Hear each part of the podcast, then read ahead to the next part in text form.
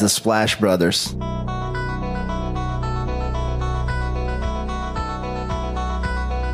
The Splash Brothers, is that? The Splash Brothers. Splash Bros. The bond that you guys share being the Splash Brothers and everything.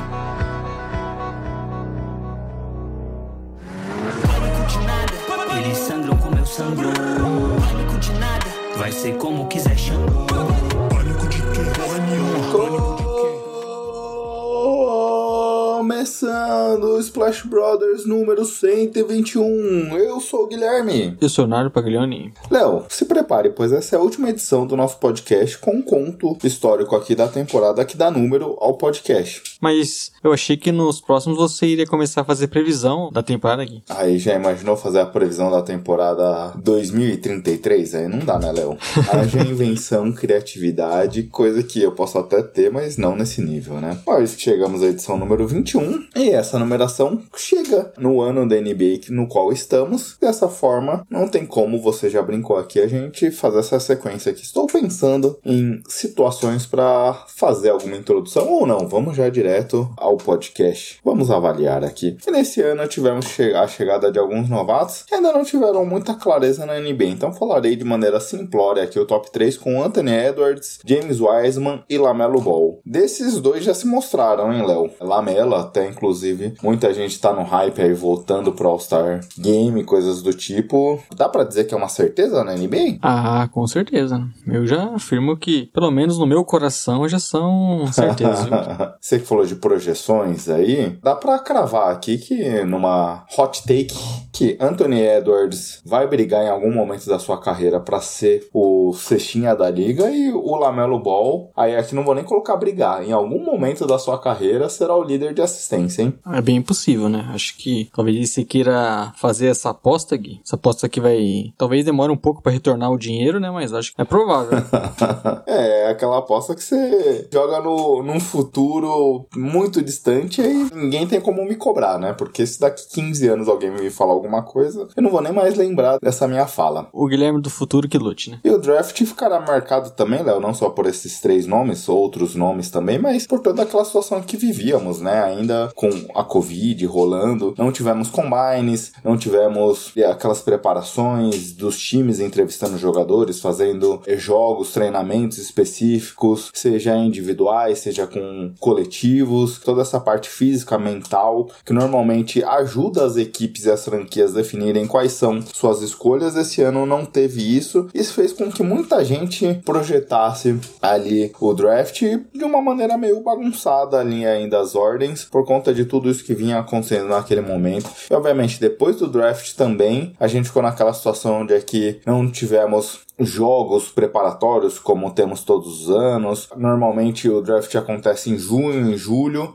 para só jogar em outubro, então foi uma temporada mais encurtada porque terminou em outubro do ano passado já para começar em dezembro. Esse é um outro ponto que tivemos no último ano. Então tudo isso ficou meio bagunçado não só para os novatos, mas também para os jogadores. Que normalmente a gente vê um tempo grande de descanso, preparação, jogos. Esse ano logo depois que acabou a temporada já tivemos Olimpíadas e tudo mais também tudo muito curto. Não tivemos os 82 jogos naturalmente, mas vimos muito ainda na última temporada a briga que LeBron e muitos jogadores queriam que a temporada começasse no meio de janeiro, no feriado de Martin Luther King, mas só que a NBA bateu o pé e conseguiu definir que a temporada começasse em, em dezembro ali, na rodada de Natal. Então, praticamente um ano do início da última temporada, Léo. Temporada essa que levou Utah Jazz e Phoenix Suns como as melhores campanhas da NBA, as duas equipes da Conferência Oeste, e tendo como os jogadores brigando pelo MVP Nikola Jokic e Joel Embiid, dois pivôs, e coisa que não, não, não víamos na liga desde a temporada que colocou o Shaquille O'Neal como MVP da temporada, isso lá no começo dos anos 2000, hein, Léo? Então fazia tempo que não tínhamos pivôs vencendo o prêmio, o Sérvio venceu, o prêmio, prêmio levou a melhor sobre o camaronês. Na pós-temporada, apesar de Utah Jazz na Conferência Oeste e 76ers na leste terminarem como as melhores campanhas das suas conferências, nenhum deles chegariam às finais, tendo o Suns pelo lado oeste como finalista e nessa caminhada até chegar às finais venceu Los Angeles Lakers, Denver Nuggets e Los Angeles Clippers e do outro lado Milwaukee Bucks que terminariam a conferência oeste na terceira posição e venceriam varrendo Miami Heat depois um confronto muito duro contra o Brooklyn Nets e na final da conferência o surpreendente Atlanta Hawks que levaria a melhor por seis jogos, mesmo o placar também das finais de conferência na, nas finais da NBA, Bucks vencendo por seis jogos o confronto contra o Suns. Esses playoffs que a gente já voltava a ter público, já voltava a ter uma situação de normalidade dentro da liga. E Yannis Antetokounmpo, depois de vencer dois MVPs seguidos de temporada, vencia também o MVP das finais. Então, três títulos, três anos seguidos o grego enfileirando títulos de MVP, hein, Léo? Seja de temporada regular ou de final. Ele que teve números de na, na temporada regular de 28 pontos, 11 rebotes, 6 assistências, 1.2 roubos de bola e 1.2 tocos por partida. Chris Middleton também com 20.4 pontos, 6 rebotes, 5.4 assistências, 1.1 roubos de bola e 2.2 bolas de 3 por partida. E Drew Holiday, os três principais jogadores da franquia campeã, com 18 pontos, 4.5 rebotes, 6 assistências e 1.6 roubos de bola por partida, Léo. Grande momento do Bucks nessas finais com o Yannis, né? Não só sendo um absurdo, mas produzindo várias jogadas também memoráveis, né? Aquele toco no, no Eiton lá na ponte aérea, aquela ponte aérea do Drew Holiday depois de roubar a bola também pro Yannis. Então foi, foi uma grande final e o Bucks finalmente conseguindo o seu título, dando o título que a gente esperava pro Yannis após muito tempo, né? Mas também coroando, como você falou, o Middleton, o jogador que foi escolhido segundo round, o Drew Holiday também, né? Que sempre teve muito valor, mas conseguimos ver no Bucks principalmente, né? Ele conseguindo participar de mais jogos de destaque, então foi título merecedor, como até comentamos já também na, eh, no podcast passado, né? O Chris Paul chegando a uma final de conferência, mas não levando o título, mas já valeu por toda a campanha do Suns também. Exato, Léo. E quer ir pros merchants? Bom,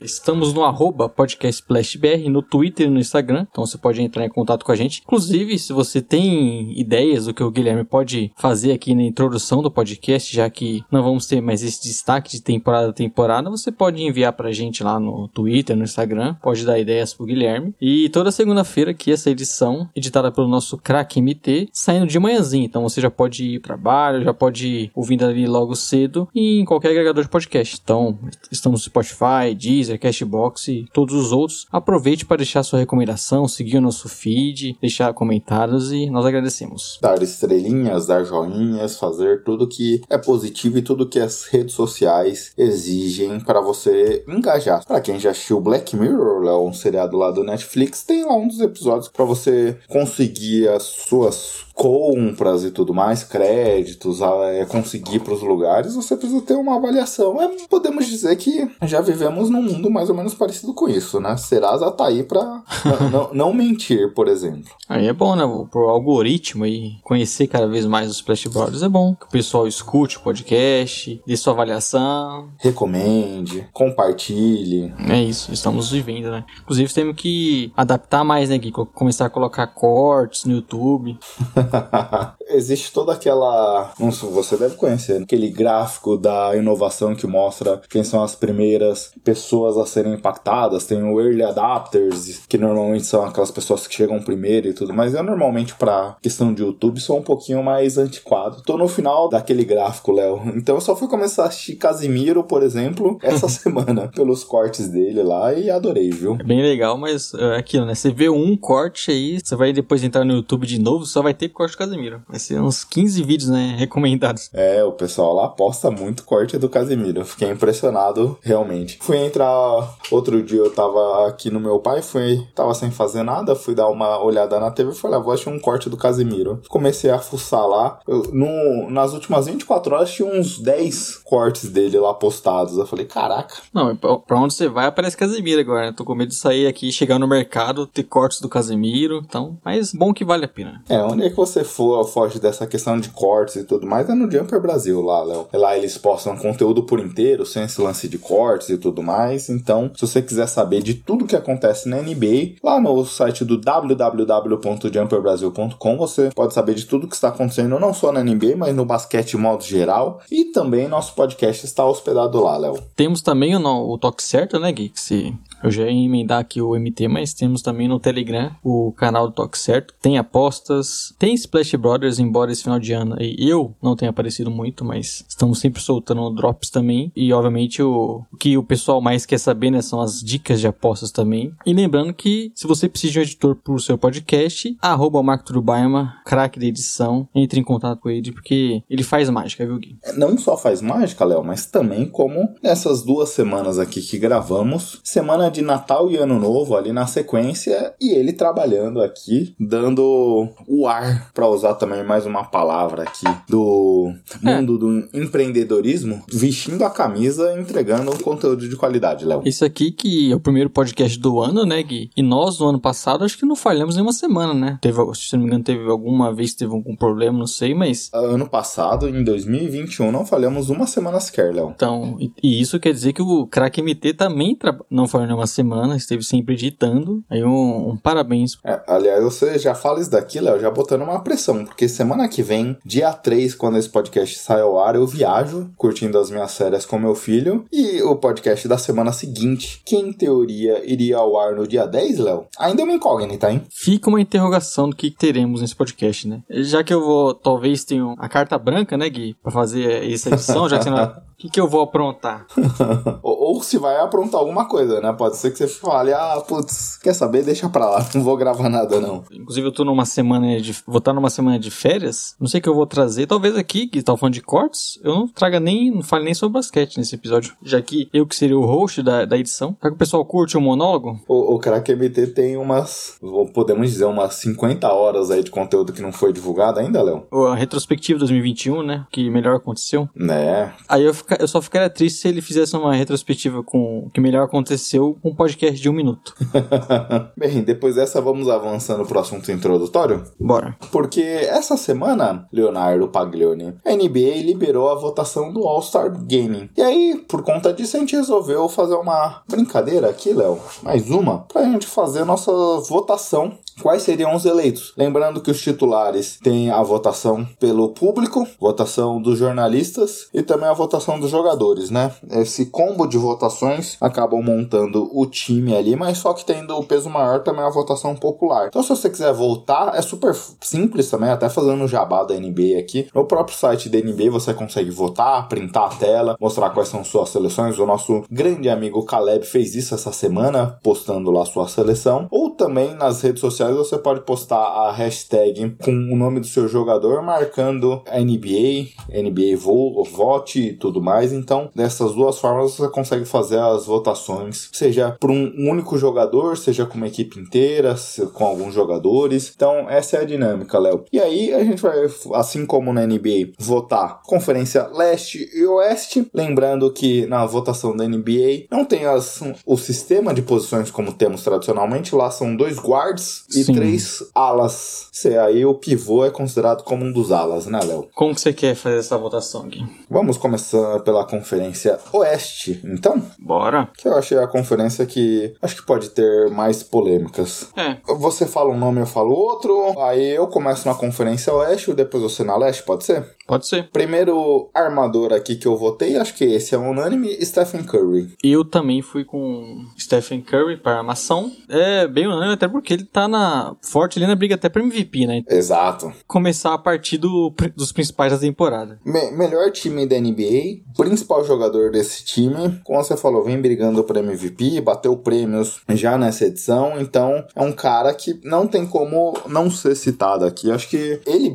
entra até nessa briga, Léo, pra ser já. n- Não existe briga, até, na verdade. Ele já é o capitão aqui do time da Conferência Oeste. Imaginando Sim. pelo que ele vem produzindo, pelo que ele tem de mídia, pelo impacto que o jogador tem. Acho que você vê al- algo que não coloque o Curry como o principal jogador da Conferência Oeste? Não, eu acho que o Curry ali é, no mínimo, top 2 para MVP, como eu falei. Então, não tem como. E o, o outro concorrente tá na outra conferência, né? Então, eu vejo o Curry ali sendo o principal dessa conferência, como você falou, o time mais forte, jogando nível absurdo, quebrando mais recordes, né? Ontem, nós gravamos no dia 29, né? Ele foi o primeiro jogador a chegar a 3 mil bolas de 3 na carreira. Mas é por tudo que tá acontecendo, todo o contexto também. Não tem como não colocar o nosso querido Curry. Exato. Aqui na segunda posição da armação, eu fiquei bastante em dúvida. Sim. A priori eu queria colocar o Donovan Mitchell, mas vendo tudo que esse jogador já sofreu nos últimos anos, ano passado, por exemplo, a gente viu o Chris Paul sendo eleito e o Devin Booker sobrando. Mas esse ano, Léo, eu fui de Devin Booker. Fiquei bem na dúvida também entre os dois. Também coloquei o Devin Booker. Será que nós vamos repetir a mesma seleção aqui na conferência?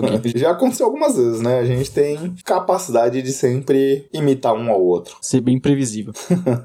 é, bom, eu também tive essa dúvida, né, entre Mitchell e Booker. Acabei indo com o Booker, que vem jogando nível absurdo. Os dois, né, no mais alto nível também, no topo da conferência. Acho que acaba ficando entre esses dois mesmo. Não tem outra grande opção assim. Caras como, por exemplo, o Lillard, que a gente pode até colocar, como se fosse são dois armadores. Mas tem a questão do, do time que tá mal. O Lillard também perdeu alguns jogos.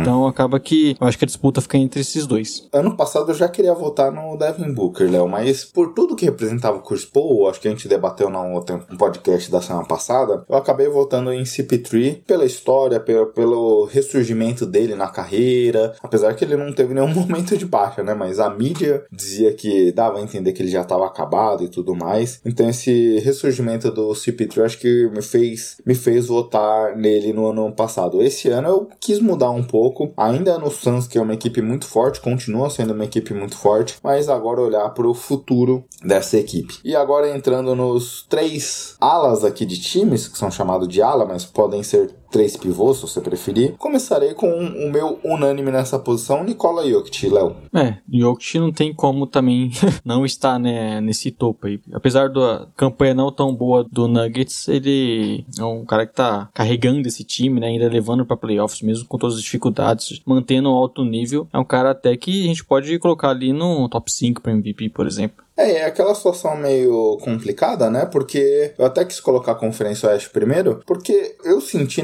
nessas posições de alas aqui, Léo, alas, pivôs e tudo mais, nomes talvez não tão consolidados pra fazer a minha escolha, não ser só a percepção. É, eu também senti até, diferente da outra conferência, essa questão, mas obviamente são grandes jogadores ainda, mas fico um pouco abaixo até, né? E aí, meu próximo nome, Léo, hoje, dia 29 do 12, ele seria a minha seleção, mas eu tenho certeza que quando, se essa votação acontecer, se a gente fizesse a mesma votação daqui a um mês, provavelmente ele não estará lá porque ele tá machucado. Paul George, Mas eu né? de Paul George. Paul George vem fazendo uma temporada muito boa. Se o Clippers vem brigando até. Não, não que esteja hoje, hoje eles não estão nessa posição, mas eles brigaram por alguns momentos ali pela até por mando de quadra.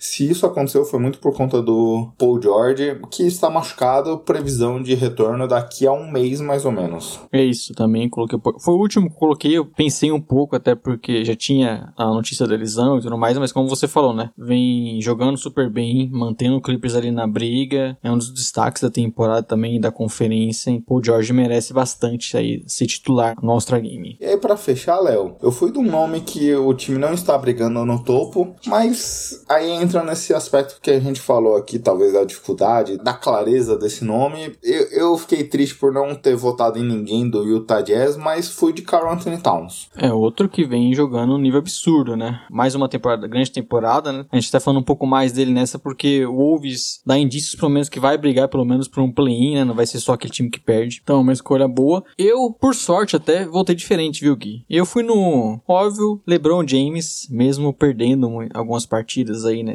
Durante a temporada, mas jogando nível absurdo. Inclusive, tô ficando com dó do, do LeBron, viu? O que ele tá sofrendo com esse Lakers, olha. Ontem mesmo, a posse de bola que ele deu, deixa eu, três assistências e os caras só tijolando, sofrendo ali nos dois lados, mas o LeBron James sempre mantendo o nível, né? Ainda é meio absurdo a gente ver ele jogando com tanta intensidade ainda. Próximo de chegar a 37 anos, né? Exato, Léo. Eu acabei não votando, quis votar no LeBron, pensei sobre ele, mas acabei não votando porque quando a gente olha a quantidade de partidas, ele perdeu bastante jogos aqui, né? Então isso fez com que eu não votasse nele. Mas se a gente olhar os números, e aliás, tudo que envolve o LeBron, acho que é difícil imaginá-lo fora de, dessa votação. Mas é. é. uma situação complicada aqui em termos pelas ausências, né? Mas o que eu falei do Paul George, acho que vale, né? Se ele jogar esse um mês pela frente aqui de maneira consistente. E o Lakers precisa que ele jogue, né? Não, não, não só jogue, né? Mas jogue bastante tempo, tenha um protagonismo e tudo mais. Então isso pode fazer com que as coisas mudem de figura daqui um mês. Mas acho que esse é um bom debate até aqui pra gente finalizar a Conferência Oeste. Já que a gente teve essa situação aqui de um de nós dois não votando no LeBron, você acha que seria uma loucura imaginá-lo fora do quinteto titular, Léo? O LeBron James? O LeBron James? Ah, não é loucura, né? Tem outras opções, como até mesmo você colocou aí. Mas até por conta de ser o LeBron James, tem muita torcida. Todo nome que envolve ele. É, vai acabar entrando. E é um cara que vai ser muito votado, né? Inclusive, talvez seja abaixo do Curry só. Então, é um cara que eu acho que poderia acontecer se você for pensar na, na lógica.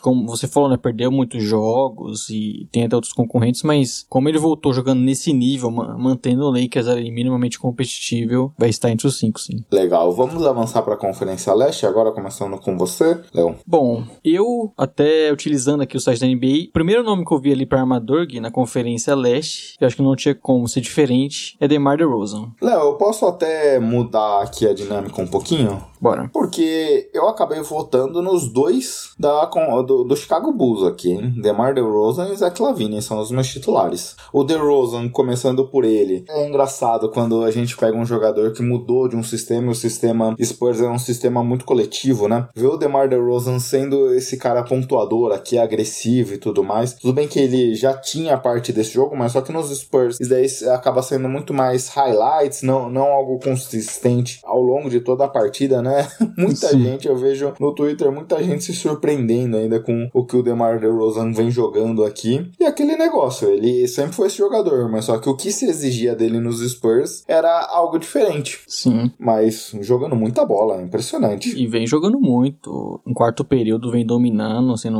uhum. primordial pro Bulls, né? O DeRozan vem jogando nível absurdo, sendo um dos principais jogadores dos principais times da liga atualmente, né? E você me surpreendeu colocando os dois. Eu confesso que era era bem possível. Pensei bastante, mas eu não quis ser tão clubista assim, Gui.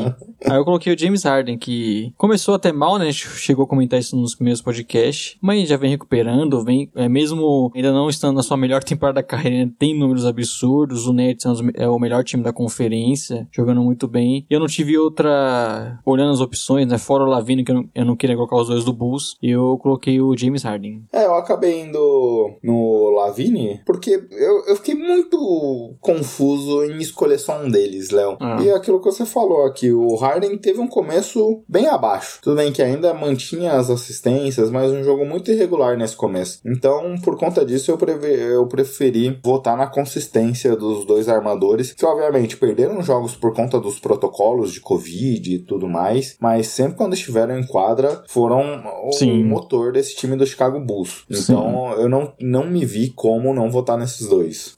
Jogos absurdos absurdos, né? E os dois jogando muito bem. No... É até difícil escolher um, né? Como eu coloquei só o DeRozan, mas é difícil escolher só um do Bulls, por exemplo, para representar aqui. Então é... Porque estão jogando os dois no nível absurdo. Eles são super importantes pro ataque, né? Aí agora eu vou recorrer ao Paulo Vinícius Coelho, né? o famoso PVC aí da Sport TV, que ele já falou uma vez na ESPN quando ele revelava o time dele, que ele é torcedor do Palmeiras, e ele falava que eu, eu como jornalista me cobro mais para falar do Palmeiras do que dos outros times. Então eu, eu vi que seu o clubismo jogou contra você. é, mas é bem possível, né? Ter os dois aí, só que eu acho que não vai acontecer.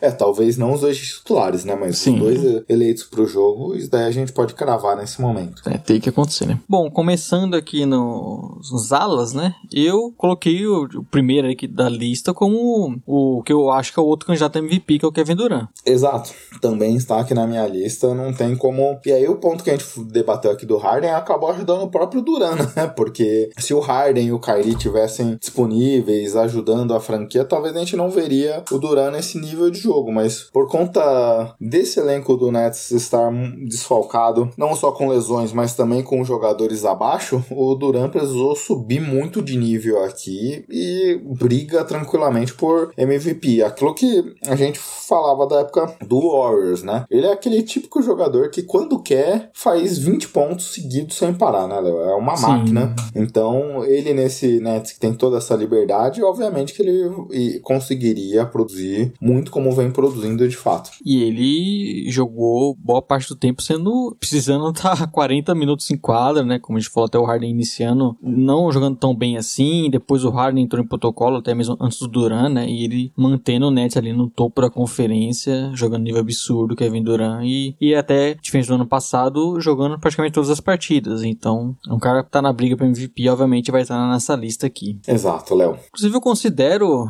esses alas aqui bem óbvios, né, Gui? Porque agora eu, eu vou com o Antetokounmpo. Léo, são, vai, anos de gravação. E aí você me lança um bem óbvios, aí eu não falo cara que você tá colocando aqui e eu fico queimado na fita, cara. Mas, sim, Yannis Antetokounmpo tá na minha relação.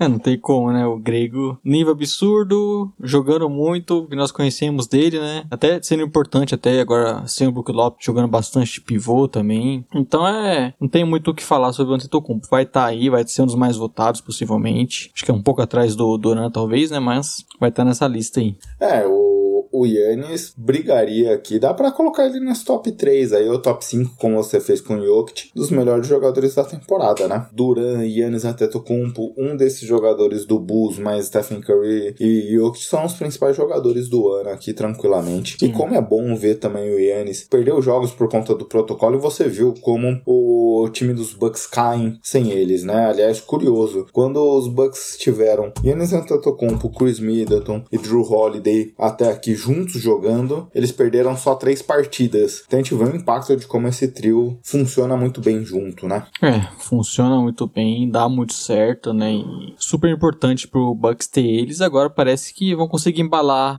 partidas com o trio, né? Porque eles tiveram primeiro o Middleton, o Joe Holly fora, depois entrou o Yannis também. Então é um time que, como todos, vem sofrendo né, na questão dos desfalques, mas já tá ali no topo da conferência. Brook Lopes perdeu toda a temporada, né? Agora teve a volta do Don Vincenzo, que jogou a rodada de Natal. Então Sim. o time vai se encaixando, como você falou agora, Yannis de pivô, vai se achando um substituto ali pro, tá, vamos dizer assim, um pouco improvável, Brook Lopes. E quem fecha a sua eleição aqui, Léo? Joel Embiid, que nenhuma surpresa, né? Pra mim foi surpresa, viu, Léo? Ih, rapá. Eu fui no Jason Tatum. Ah, eu, é que eu sou mais o, tradicional, eu... né, Gui? Eu tenho que ter um pivô. Não, mas acabamos de debater o Yannis é. aqui como pivô, mas eu fiquei na dúvida dele, desses dois jogadores jogadores, mas o Embiid eu achei que tá, tá numa temporada meio irregular ainda. O time do Sixers vem sofrendo bastante e o Tatum cada vez mais passa, assume esse papel de protagonista do Boston Celtics. Acabei indo nele, mas diria que acho que se a gente for olhar a votação popular, o Embiid tem tudo para estar tá na frente aqui. Sim, é, sendo um cara que quando esteve em quadra foi fator primordial pro Sixers ter uma boa campanha, né? inclusive jogos de 50 pontos nessa semana aqui, o time sofrendo para vencer, mas vencendo muito por conta do, do nível que o Embiid vem jogando, é um cara absurdo, né, e, e fora o protocolo, como praticamente todos os jogadores vêm sofrendo, ele conseguiu ter uma boa média de partidas e, e manter os Sixers ali na briga pelo mando, né, por, até pelo desfalque do time, eles vêm sofrendo um pouco e necessitam demais do Embiid no nível dos mais altos. Né? É, exato. Eu votei no Tatum, eu fiquei bem na dúvida entre esses dois jogadores, mas acabei indo de Tatum justamente para tentar fazer uma avaliação aqui, Léo. É, acho que o Embiid seria o voto natural, mas tentar trazer novos nomes, sempre dar uma refrescada, é interessante. Para puxar o saco da minha torcida do Celtic, né, que é grande, e para ter pelo menos um diferente em cada time, né? Mas tivemos dois no leste, né, porque eu fui no Lavine. Ah, é verdade, teve o Lavine, então, além do LeBron na outra conferência, tivemos dois aqui, duas diferenças de votos. Exato, vamos caminhando pro assunto principal agora, Léo? Principal linha, né? Vamos dizer assim. Bora. É aquele negócio também, né, Léo? A gente só vai descobrir se for se é o principal de fato quando o Caleb tiver gravado conosco, quando ele tiver enviado a gravação dele pro Crack MT. É isso. Vamos aqui de novo correr o risco né, de falar que acho que essa semana, enfim, teremos o Caleb, mas até por conta disso já preparamos uma pauta tem meio que uma relação, né, Gui? Exato, mas, mas há três semanas a gente tá indo nessa dinâmica, viu, Leonardo? Aqui de pautas com relação ao Caleb. Mas eu pedi pro Papai Noel semana passada, Léo. Que? Papai Noel, por favor, coloque o Caleb para gravar co- conosco essa semana. Então, veremos se Papai Noel existe ou não. Sei que você tinha pedido uma internet pro Caleb. É, poderia ser também.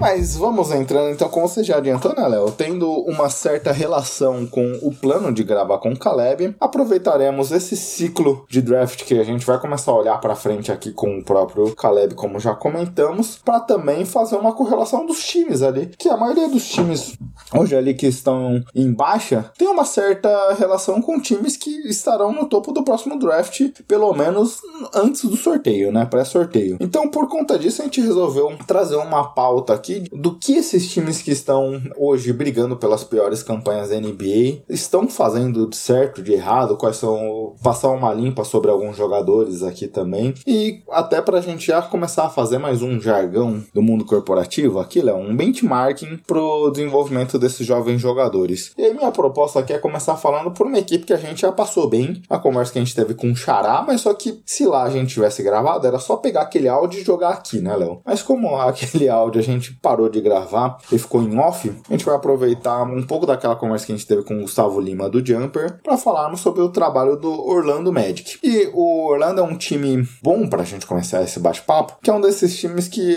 abraçou o tanque por completo no meio da última temporada, antes da última temporada, e hoje possui um time basicamente só de jovens jogadores. E para piorar ou para ajudar, os dois melhores jogadores que o time tinha na temporada passada, que era que o que a gente olhava pro futuro e via que o time seria construído ao entorno de Jonathan, Isaac e Markelly Fultz, ambos estão machucados. Portanto, a equipe desse ano se viu obrigado a não só dar tempo de jogo, mas também todo o protagonismo basicamente para todos os jovens que estão aí. E podemos começar falando que o Cole Anthony vem sendo o principal jogador desse time, né, Léo? É, vem sendo um jogador que entra na sua segunda temporada, né? Até após um primeiro bom ano, já teve bons momentos e, e sendo o cara da equipe. Como você falou, o Magic, até por conta de questão de lesões, basicamente o time, o Cole Anthony assumiu a armação, cada vez mais vem se mostrando que tende a ser o jogador, talvez até um dos principais da. É, carregando a franquia para os próximos anos, né? Vem cada vez mais tornando um, grande pontuador, um ótimo arremessador, melhorando a questão de também colocar os companheiros no jogo. Então é um time que tem muitos jovens, mas o principal destaque que a gente teve ali no início da temporada foi o Cole Anthony. Acho que ele já, já mostra uma evolução boa na sua segunda temporada e dá mostras que pode ser o armador desse time. Que como você falou, é aquilo, né? É um time que tem tantos jovens que a gente não sabe exatamente como que eles pensam no futuro, né? Vai ser Cole Anthony, Jalen Suggs que chegou agora, o Fultz, quem sabe volta. A gente tinha o RJ Epton também, que eles pegaram do Navy numa troca. Então, são muito jovens, mas parece que desses armadores aí, o Cole Anthony já é o principal candidato a ser o armador de fato do, do Magic pro futuro.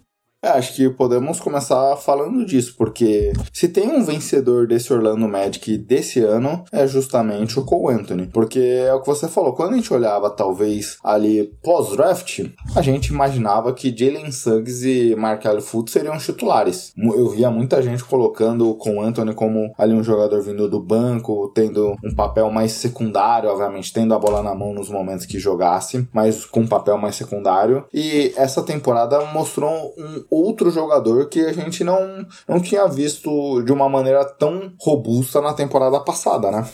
Sim, que assumiu de fato a armação da equipe, é o playmaker do time, cada vez mais, como eu falei, pontuando, se mostra o grande, é, um grande arremessador também. É um cara que tem, né, esse estilo de jogo de, de querer ser o principal da franquia. Inclusive, ele dá muitas entrevistas engraçadas, né? Mas é, me parece que assumiu a condição de ser o, o jogador que tem a bola, cria. Isso é importante por conta dessa questão de a gente tinha dúvida de como seria a rotação. As lesões acabam até ajudando, né? Ele ter, já teve espaço desde o início E acho que não restam dúvidas que ele vai ser, que tem que partir um pouco dele essa reconstrução do Magic e pensando no, no Cole como principal armador. Aí você falou das entrevistas meio engraçadas, e tem sido de fato, são entrevistas meio que entram pro panteão de zoeiras ali, de certa forma, memes, mas até nessas entrevistas, por mais que ele tenha um jeito de falar, uma forma meio engraçada, não deixa de mostrar um pouco desse senso de liderança, né? Que a gente via no jogador, e obviamente, uma equipe tão jovem como essa, e aí os veteranos que a gente tem, ah, o Terence Ross nunca fez um papel de líder, pelo menos que a gente via em quadra. O próprio Gary Harris também, talvez o, o Robin Lopes tenha um pouco desse papel, aí já num papel muito mais secundário aqui nesse time. Então fica a cargo dos, desses jovens jogadores assumirem esse papel. E aí, até já pra gente começar migrando, o Jalen Suggs era um cara que a gente imaginava, né? Pelo que ele Sim. fez no college, demonstrava já também essa liderança no college. A gente imaginaria que ele poderia assumir esse papel também nessa migração pra NBA. Sim, ele tem essa questão de liderança. É, o Jalen Suggs que machucou, né? E perdeu um tempinho na temporada, mas que tava até começando a ter mais destaque no ano no Magic. É, é um time que, como todos os sofre como desfalque, né? Então tinha momentos que o Conto não jogava, ele era o principal armador, jogavam os dois juntos muitos momentos. É um time que teve muitos desfalques, mas ele tava começando a, a conseguir até mesmo pontuar mais, que vinha sendo um problema no início, mas acabou tendo uma lesão. Mas pelo menos o que, se, o que a gente já conhece do prospecto e o que ele mostrou durante esse ano parece ser um bom jogador para você ter ao lado com o Anthony. Né? E é aquele jogador que é difícil falar, porque jogaram poucos minutos juntos até aqui, e obviamente os dois estão no começo da sua carreira, e o Jalen Suggs está ainda mais no começo da sua carreira, mas ele dá um match muito interessante, porque ele tem uma bola muito boa do perímetro, ele vem aumentando seu range, a gente viu não só uma, mas algumas bolas que ele vem chutando do logo e acertando com uma certa tranquilidade, ele tem a infiltração para outros momentos quando ele tiver com a bola, então eles conseguem ser um complemento interessante, principalmente para esse Magic, que quando a gente olha, obviamente, algumas peças como o Markelly Fultz, Isaac, o próprio Bamba, algum, alguns jogadores desse time não tem uma consistência no perímetro. Jalen Suggs, como você falou, ele ainda está num processo de evolução aqui, perdeu bastante jogos em dezembro, mas ele veio no, nos momentos aqui finais de novembro, ele já vinha mostrando uma segurança, uma consistência para conseguir aumentar o range do seu chute, para conseguir fazer conversões de bolas difíceis. E até talvez, a gente falava muito disso, né, que ele talvez não fosse para ser o principal playmaker do, de um time, né, ele teria que ter esse jogador uhum. ao lado e você tem um Cole Anthony assumindo cada vez mais essa função, talvez seja o cenário perfeito que vem se desenhando nesse match com, com o Anthony o Jalen Suggs, também mostra já um destaque defensivo, então acho que é uma boa combinação, que já é um bom indício, né, do, do Magic pro futuro, né, a gente tá analisando, obviamente, principalmente o que a gente viu nessa temporada, mas como o Magic é um time ainda bem fraco e, e, e pensa muito no futuro, acho que pensar o, o, esse Magic com a dupla de armação com o Anthony e Suggs parece um, um bom início, né. E esse é o ponto bom também de você ter um time que consegue dar todo esse volume de jogo para jovens jogadores, né? Quando a gente vê o próprio Magic, são diversos jogadores aqui, jovens jogadores, que tem uma minutagem muito alta essa temporada. Sim. Então você vai com, consegue testar muito do que você quer projetar para esse time. Acho que esse é um bom gancho pra gente pular pro próximo jogador, Léo. Ainda falando desse Magic. Você quer falar do líder na corrida para Rookie do ano? É, exatamente. Nesse momento, Franz Wagner é o líder do Rook of the Year. Obviamente, a gente já falou disso nas últimas semanas e não tem como não, nem que seja como plano de fundo, falar da questão de Covid, né? Mobley e Scottie Barnes tiveram situações de protocolo de Covid nessas últimas semanas. Isso fez com que o Franz Wagner assumisse a liderança nessa corrida. E acho que esse é um bom ponto do que a gente já falava do que esse jogador era como prospecto. Sim. Ele poderia ser um bom chutador, um cara que passa a quadra, chuta, um cutter, jogar sem a bola. Ele é um bom marcador. Ele tinha um problema na questão do chute de três, mas ao longo da última temporada da NCAA ele já vinha demonstrando uma melhora consistência nesse número, tanto que hoje ele já chuta quase em 37% e em algumas situações ele poderia ser também o criador de jogadas primário. Então quando a gente vê o Magic, né, nos dois primeiros meses, outubro e novembro, ele fazia mais esse papel secundário dentro do time, Léo. Em dezembro, por conta dessas baixas, ele ganhou um protagonismo e conseguiu dar conta. É, a gente falava muito disso, né? Que parece aqueles complemento de um bom time, porque ele faz tudo bem, é um cara que vai completar bem o, o seu time titular ali. Como você falou no início, já, já parecia até uma escolha segura, muito por conta disso, né? Esse tipo de jogador. E ele tava entregando bem já desde o início, mostrando esse cara que a gente falava que vai, vai arremessar bem, vai poder atacar a cesta, vai poder ser um bom defensor de perímetro, mas acho que é o que mais me surpreende e até eu falei com o Caleb esses dias, né? Como com a ausência do Jalen Suggs e do Cole em alguns jogos, ele assumiu essa questão de ser o criador do time e vem sendo um, até mesmo um pontuador que eu não imaginava no nível que ele vem jogando, né? Uhum. Atacando o aro, enfrentando Sim. bons marcadores e tendo sucesso nessas infiltrações. Step back para três, ele vem pontuando de todas as formas. Por exemplo, a gente teve um jogo dele de 38 pontos agora contra o Bucks, né? Pontuando na cara de Middleton, por exemplo. Então é um cara que vem mostrando até mesmo a questão de, de agressividade, de, de pontuação, que eu já não esperava tanto, principalmente nesse início, né? Um, um rookie, a gente falou que tinha chance de ser uma escolha muito segura e parecia ser uma escolha muito boa pro Magic, mas o nível que ele vem jogando até surpreende um pouco por conta disso. E é, é isso que é talvez o lado positivo de você ter um time com tantos jovens que dá essa minutagem para eles. O Wagner vem aproveitando bem essa questão de do time precisar que é, esses jogadores assumam funções que não eram talvez o planejado, né? Já que tem tantos falques e acho que foi uma boa pra gente ver um pouco mais desse lado do Franz Wagner, até surpreendendo um pouco e acho que um dos grandes destaques do time até aqui. Exato, é. Obviamente, ele foi uma escolha alta, uma escolha top 10, mas escolha 8, né, desse último Sim. draft, mas pelo papel do jogador, a gente imaginava que o caminho natural, até pela formatação desse time, né? É o que a gente falou bem.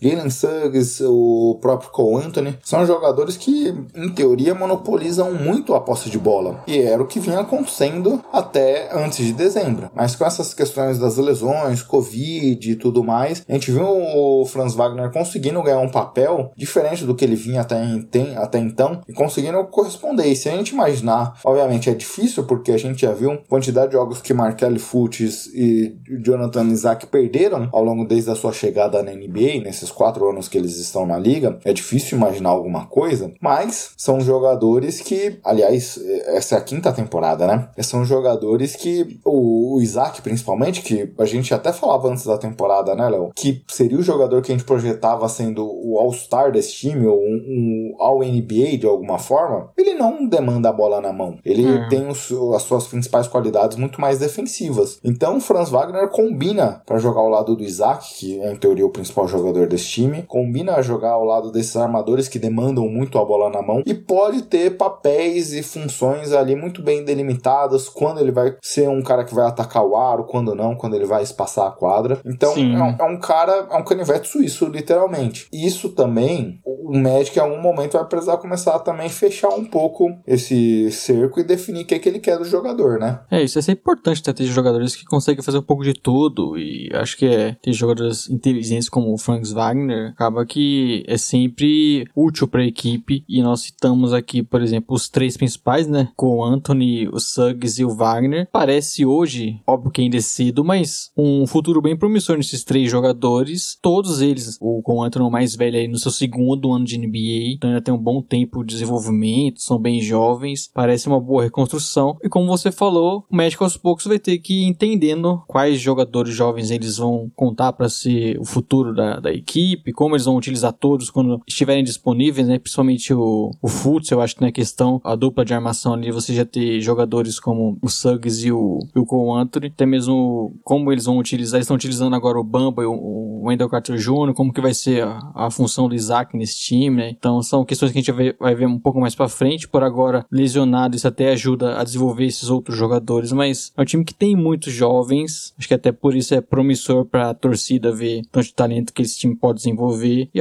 com o tempo nós vamos ver realmente quem o Magic vai apostar. Né? E aproveitando que estamos falando de Magic, não é necessariamente um momento de recomendação, mas indicar um Magicast, o podcast dos nossos amigos Luiz Fernando Filho, que foi papai essa última semana, e também do Wagner Vargas, que joga fantasy conosco, que é São Paulino, já foi em algumas partidas de futebol comigo e tudo mais, que eles gravaram. Wagner casou, esteve, aliás, Magicast em festa, hein? Um casou, outro teve filho, então o time, o pessoal lá em festa. E na lua de mel do Vagnão, ele foi para Orlando e conseguiu cobrir um jogo em loco, Léo. É isso. Tem mesmo no casamento o cara lá trabalhando, né?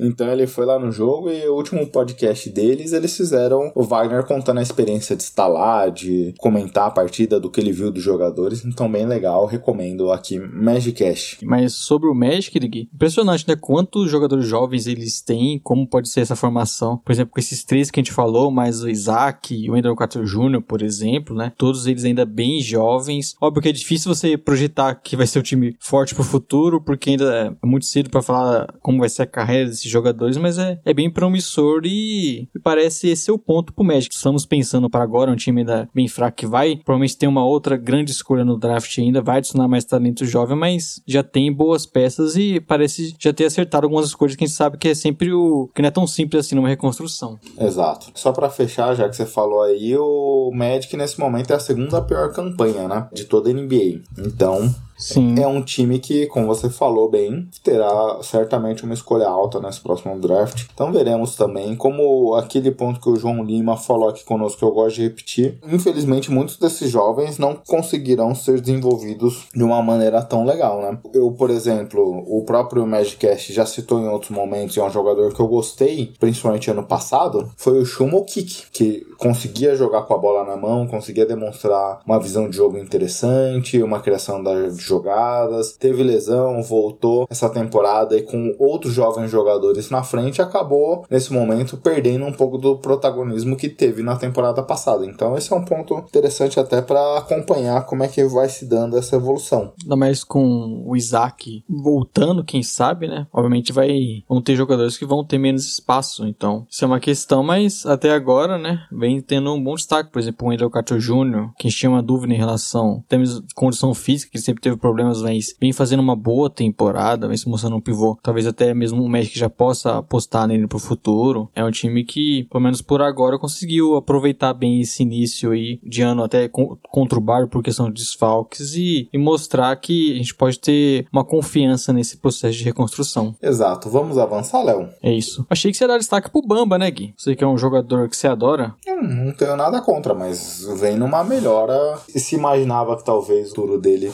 seria curto na NBA, essa temporada de contrato dele vem mostrando alguns, alguns pontos interessantes que pelo menos se mostrou que é um jogador que dá para ter minutos na NBA. Sim, pode ser um jogador pra você ter pelo menos pra rotação, né? Que no Magic ele até sofria com isso. Começou o ano arremessando muito bem de três, deu uma caída agora, mas já pelo menos mostra que tem algum valor, né? Então vamos pro próximo time? Qual que é o próximo time? Seguindo nessa mesma dinâmica, né, Léo? Um time que. Um time ruim?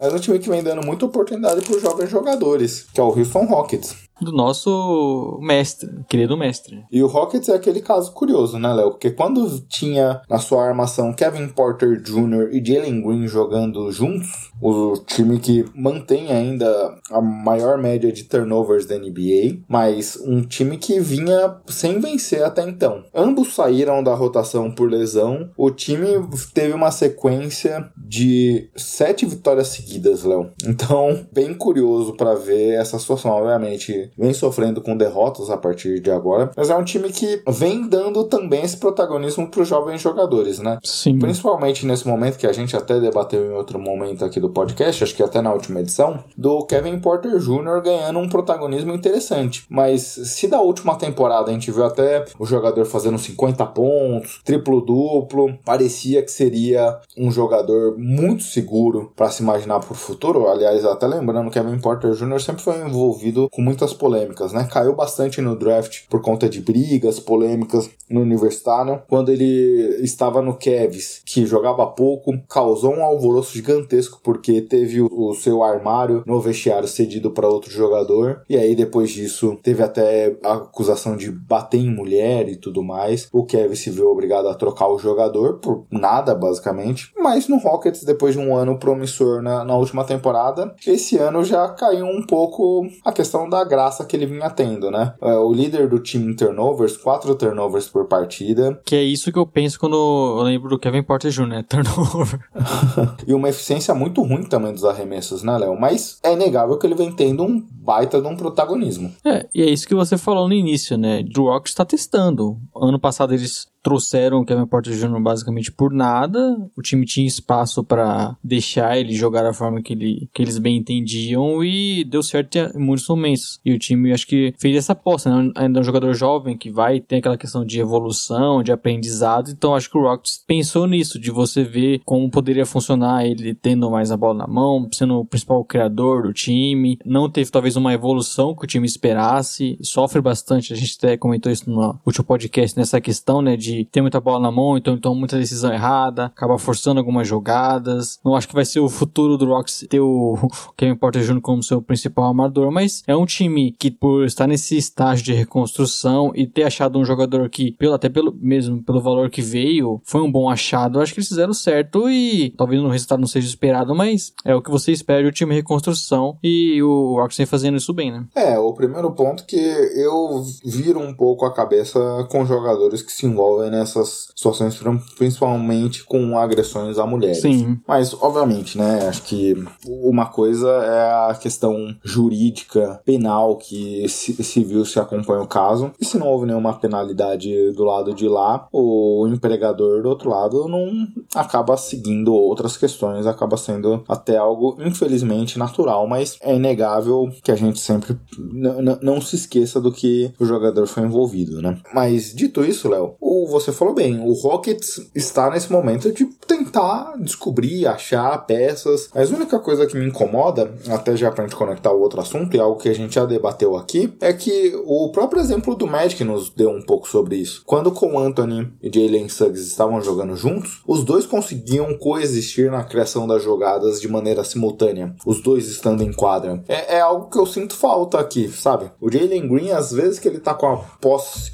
de bola na mão, é muito mais no sentido de agredir, de atacar eu gostaria, a gente já debateu, né? Não só a gente aqui gostaríamos de ver, mas se debate muito na, no Twitter é, esse papel que o Jalen Green poderia ter com a bola na mão também. Sim, é, e eu concordo. Acho que cada vez mais o Rocks, né? E o Jalen Green também que perdeu muitos jogos, né? Nessa fase que você falou que o time ganhou bastante. Até teve muito por conta dos veteranos, tem mais minutos, né? Mas Jalen Green é um cara que mostra um pouco mais de entendimento do jogo, pelo menos eu vejo em questão de achar passes. É, você vê o Kevin Porter Jr. deixando de rodar dar a bola, dar os melhores passes, até por acho que questão de visão de jogo. E no pouco que a gente viu o Jenny Green tem uma capacidade melhor de, de acrescentar nisso. E os dois realmente eu acho que é, é uma conclusão que ainda é que não é precipitada, né? Jogaram pouco, a temporada foi bem complicada em questão de desfalques, mas eu acho que esse é, uma, é um ponto interessante a, a, pensar, né? De você ter os dois em quadra juntos. Eu acho que não é a melhor que o Rocks vai ter de melhor no futuro e talvez eles vão daqui para frente pensar é, em um outro encaixe. Eu acho que o Jalen Green é um cara que deve crescer cada vez mais e já vem fazendo bons jogos da, depois da sua volta de lesão e, e, deve ter cada vez mais um papel de jogador principal, de ter mais a bola, né? De não ser muitas vezes um cara que fica é, parado para arremessar. Ele é um jogador que você pode utilizar mais o talento dele como pontuador, também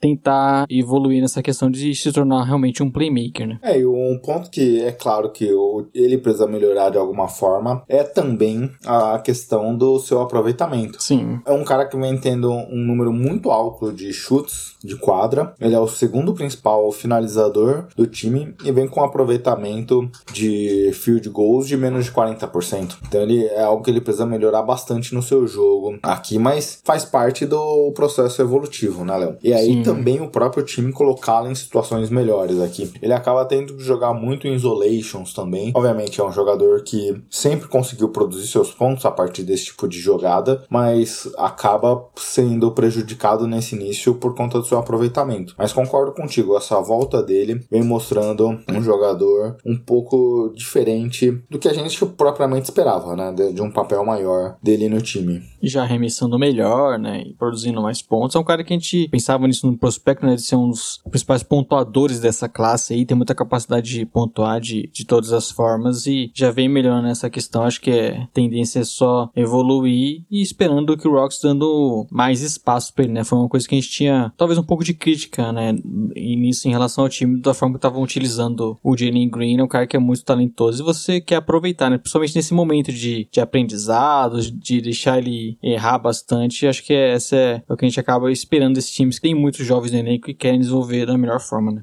É, até nesse sentido, só para fechar o ponto que você falou, Léo, quando a gente olha a temporada, em termos de usage rating, o Jalen Green é o quinto do time com maior percentagem. Nesses últimos quatro jogos, quando ele voltou de lesão, ele já é o segundo. Então ele vem conseguindo, nesse momento ele vem crescendo ali sua participação no jogo, sua participação com a bola na mão. Então veremos quanto isso também é sustentável ao longo da temporada. Só para fechar, a gente já falou bastante até no último podcast, mas o Alperin Shengun, né? Que vem pouco, tem uma minutagem abaixo de 20 minutos por partida, mas quando entra ele acaba sendo um pouco foco do ataque. Sim, o foco total do ataque, né? Ele cria muito para ele, para os companheiros, e até por conta disso erra bastante também, mas é, é um cara que você vê que bem trabalhado ele tem a condição de ser um jogador até bem diferente para posição, né? Com toda a visão de jogo que ele tem, de conseguir jogar costas para cestas, então eu acho que é um jogador que, como você falou, vem jogando um pouco menos até por questão de rotação ali, né? De não jogar com o Wood, né? É, e do próprio encaixe, né? Não jogar com o Wood é um cara que demanda muito a bola na mão, é um cara que tem uma Sim. defesa ainda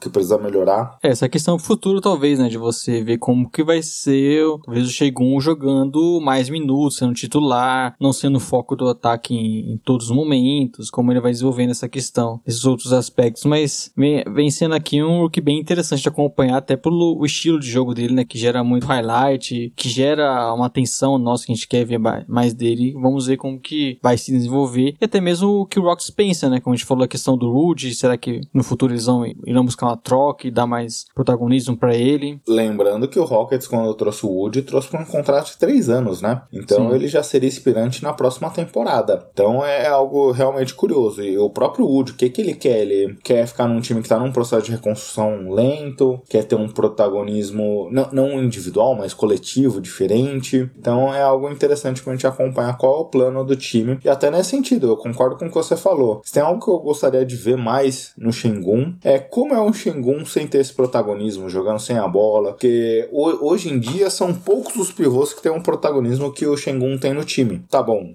ele é um cara, ainda sem querer debater, mas ele é um cara num nível de Yokt, de Embiid, que demandam é, esse percentual grande de usage rating que a gente vem vendo aqui ou não? Se ele não for, ele vai morrer para NBA? Não, acho que gostaria de vê-lo num papel mais secundário, até terciário em alguns momentos aí. Obviamente, para isso também ele precisa melhorar um pouco sua agilidade, né, Léo? Um cara que, pelo que a gente viu até aqui, fisicamente ainda muito lento. É, talvez seja a questão do time, né? O Box se tornando mais forte, competitivo no futuro. Talvez fosse um jogador que você tivesse que ter um esquema diferente, né? Pra não deixar ele exposto ali no perímetro e deixar só embaixo do garrafão mesmo, questão defensiva. Óbvio que isso ainda é um assunto pro futuro, porque o time vai, além dessa evolução desses jovens, vai precisar criar uma base ali ao redor, né? Um time totalmente diferente, mas vamos ver como, como se desenvolve esse, esse jogador que tem muitas coisas, é, pontos a se destacar, vem sendo um rookie de destaque nessa temporada, podemos dizer assim, mas nós queremos ver como que vai ser a utilização dele no futuro, né?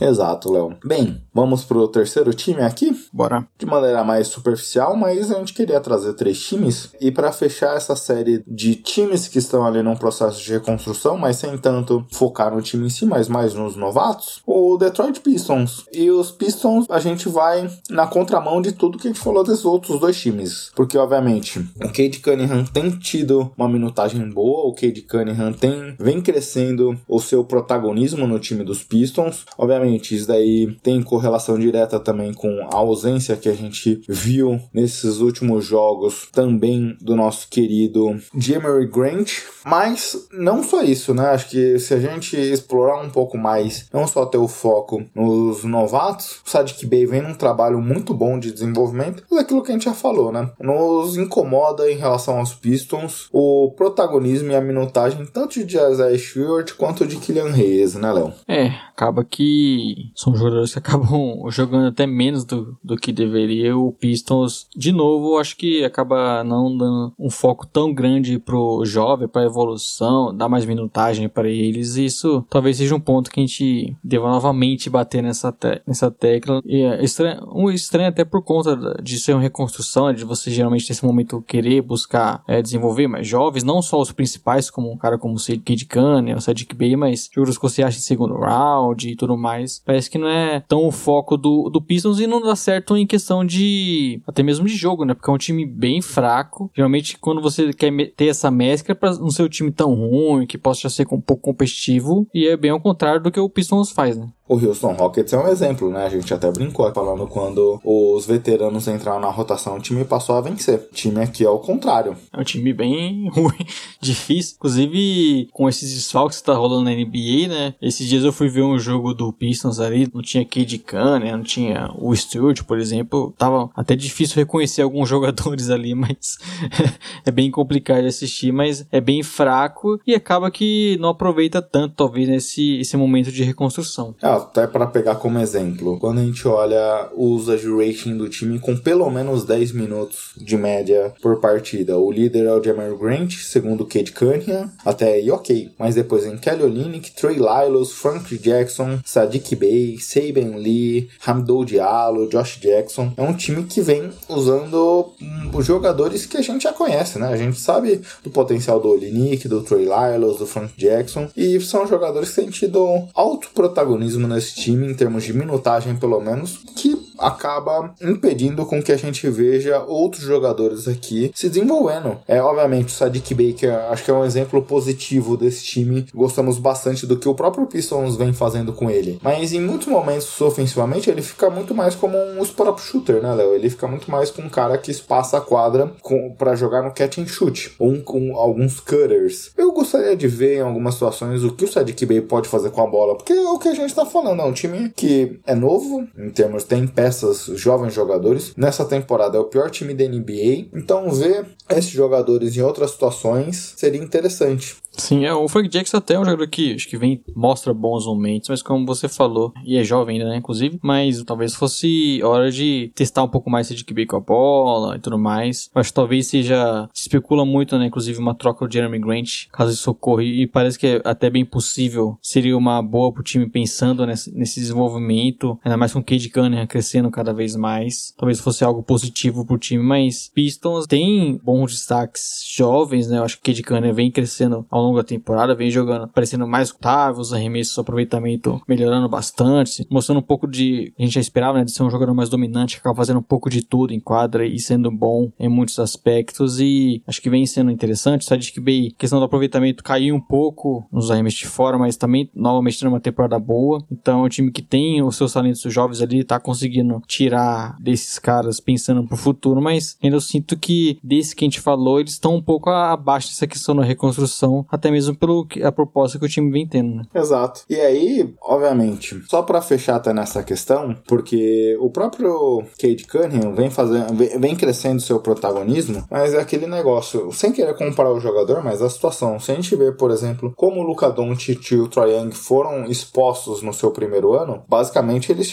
coordenaram todas as ações do time. O Cade Cunningham é um talento desse nível, como prospecto. É um talento que se compara ao Luka Doncic como prospecto. Eu gostaria de vê-lo também com esse protagonismo. Obviamente, o Cade Cunningham pode ser um cara mais versátil no sentido de jogar sem a bola, em outros aspectos do jogo, mas ele pode ser um cara que controla todas as ações do time e funciona, e faça esse time vencer. É, é algo que eu gostaria de ver até o Cade Cunningham, que a gente citou, que vem crescendo nesse protagonismo, mas acho que desde o dia zero você tinha que dar a chave na mão da franquia. É, é um talento geracional desse nível. É, e dar a bola na mão dele, né? A gente via, principalmente no início, isso não acontecendo tanto, e ele vai e acho que vai se desenvolver para ser o cara cada vez mais que tem a bola, que cria pros companheiros, né? Acho que o estilo do, um pouco o estilo de jogo do Kanye também é por conta disso, né? Ele é um cara que acaba passando bastante, não puxando esse protagonismo todo, mas é o cara que você espera que assuma a responsabilidade, que assuma a armação tal, crie. Esperamos que seja a tendência pro Pistons nesse, nos próximos jogos quando o Cade, Cade Cunningham voltar, né? Porque tava na, também era um desses que estavam no protocolo essas, últimas semanas.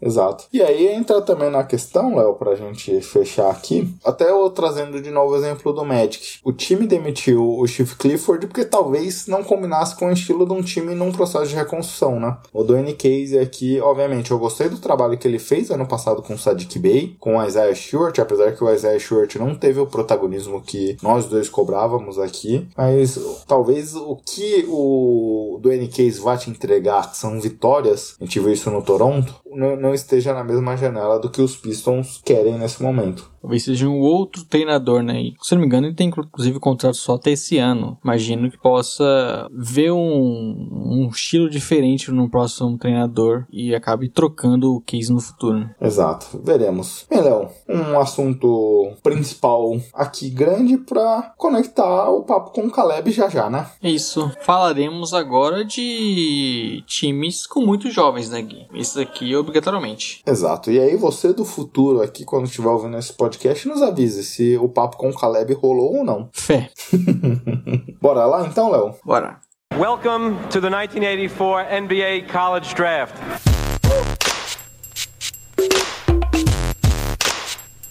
With the first pick in the 1997 NBA Draft, the San Antonio Spurs select Tim Duncan. The Houston Rockets select Yao Ming. Kobe Bryant, Anthony Bennett of Toronto, Canada. Léo, e agora finalmente, hein? Finalmente, depois de uma saga aqui por conta de falha de internet, Helena tava dodóizinha semana passada, o Caleb está conosco. E um grande prazer ter o Caleb, né, Léo? Sempre é muito bom quando a gente fala de prospectos aqui, aprendo bastante com ele. O homem voltou, apenas isso. Ô, o Caleb voltou. E aí, Calebão, seja bem-vindo de volta. Como andam as coisas e como está a Helena? Valeu, galera. Então, foi uma peripécia pra gente gravar esse podcast, né? Eliana tá bem, cara. Eliana tá bem. Hoje descobrimos que a minha esposa tá com Covid, então provavelmente nós três estamos, né? Mas estamos todos bem, sem, sem sintomas graves. Então, fé em Deus, DJ. E Calebão, você também agora tem um perfil dedicado para draft, né? A gente já deixou aqui o arroba há duas semanas atrás, semana passada também, mas se você quiser agora na sua voz abeludada deixar seu arroba tanto pessoal, se você quiser, quanto o seu de draft. Eu pretendia fazer uma cobertura muito maior do que eu estou fazendo, na verdade, porque simplesmente eu estou assistindo jogos, mas para clipar jogo, entendeu? Fazer alguma análise eu preciso de mais tempo do que eu tenho disponível. Então, eu- eu- o que vai rolar lá é eu dando RT nas pessoas, em gente, em geral, galera que produz inglês. Então, se você gosta de acompanhar, eu, eu, dou- eu vou dar RT na galera. E talvez comentando um ou outro nome, mas muito por alto, porque eu realmente não tô tendo tempo. Talvez, se tudo der certo, 2026 a gente consiga tirar esse papel. Mas 2022 provavelmente não vai acontecer. Mas se você já quiser ir seguindo lá, é arroba TheDraftDrop.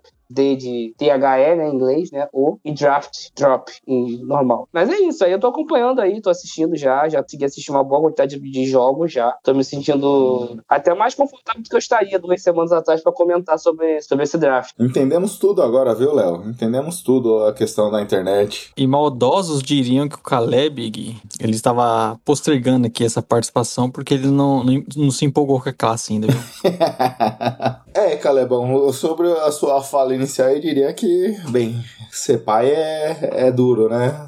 Tem, tem bastante coisa pra fazer aí, que bom. Mas faz parte. Tor- torcemos pra que você engaje nesse mundo aí, por- porque suas análises são muito legais. Então, se você conseguir se dedicar pra isso, certeza que vai sair coisa muito boa aí. Eu queria, eu queria, mas talvez, talvez, assim, quando tiver mais perto do draft, eu faça um, um, um, sei lá, um, um top 30, fazendo uma análise rápida de, de todos os jogadores. É isso que eu pretendo fazer ainda. Mas até lá, até lá. Vou escrever um pouquinho de cada vez, talvez, aí no final dá 30 nomes eu jogo lá. E Caleb, bom, o Léo brincou contigo, mas acho que essa é uma boa primeira pergunta, né? Porque a gente vem de uma classe muito profunda, que foi a classe do ano passado. Dois anos atrás, uma classe que tinha um top 3 ali que muita gente torcia os olhos. Lamelo virou o que virou, e ainda bem, mas Anthony Edwards também, mas muita gente antes pré-draft criticava bastante. Co- Como é que você vê a situação dessa classe? Que o objetivo de hoje a gente passar uma visão, uma visão geral aqui de como a gente acha essa classe, sem se aprofundar tanto em nomes, que as coisas ainda estão muito no começo. Mas como é que você vê essa classe? Como é que você classificaria essa classe em termos de potencial? Então, essa é uma classe que tem algumas coisas, como posso dizer, estranhas. É uma classe, acho que um pouco mais velha que as últimas duas classes. É uma classe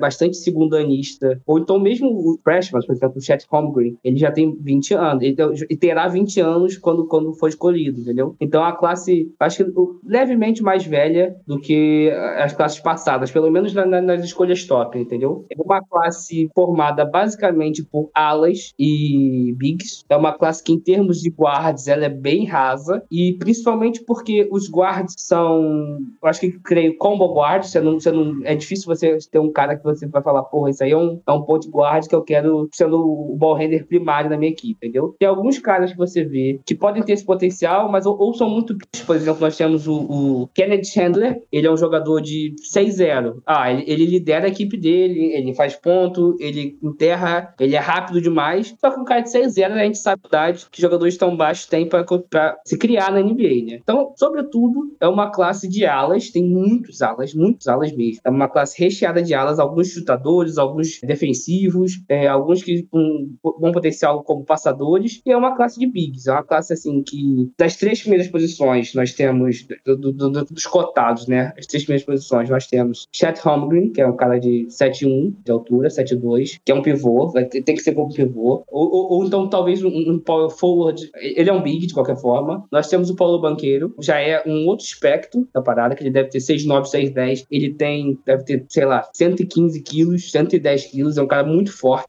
claramente pronto para NBA, físico falando, mas é um big, apesar de não ser um center, eu não, não creio que ele possa ser um center por causa da, da falta de proteção de área que ele traz. E tem o Jabari Smith também, é um power forward, é móvel, é, que sabe chutar, que sabe defender, tá arremessando assim mais de 40% de três em alto volume. Então, então você vê que é uma classe onde os três principais jogadores, os três jogadores mais cotados, são jogadores de posições que não costumam ter tanto em, em suas mãos a responsabilidade de criar arremessos. Né? Daí você espera que seja uma classe mais fraca no sentido de criadores primários, e, e na minha opinião, é, é, essa é a posição mais importante da NBA, o seu criador primário, quem é o motor do seu time, que faz seu time funcionar. Na classe passada, a gente tinha o Cade Cunningham, que era apontado como isso, por isso que ele saiu na primeira posição. Nós tínhamos Jalen Green, que talvez não fosse um motor de fazer o time todo funcionar, mas era apontado como criador primário, um cara capaz de futuro fazer 30 pontos por jogo, botar o ataque do time debaixo do braço e, e produzir. Por isso, isso,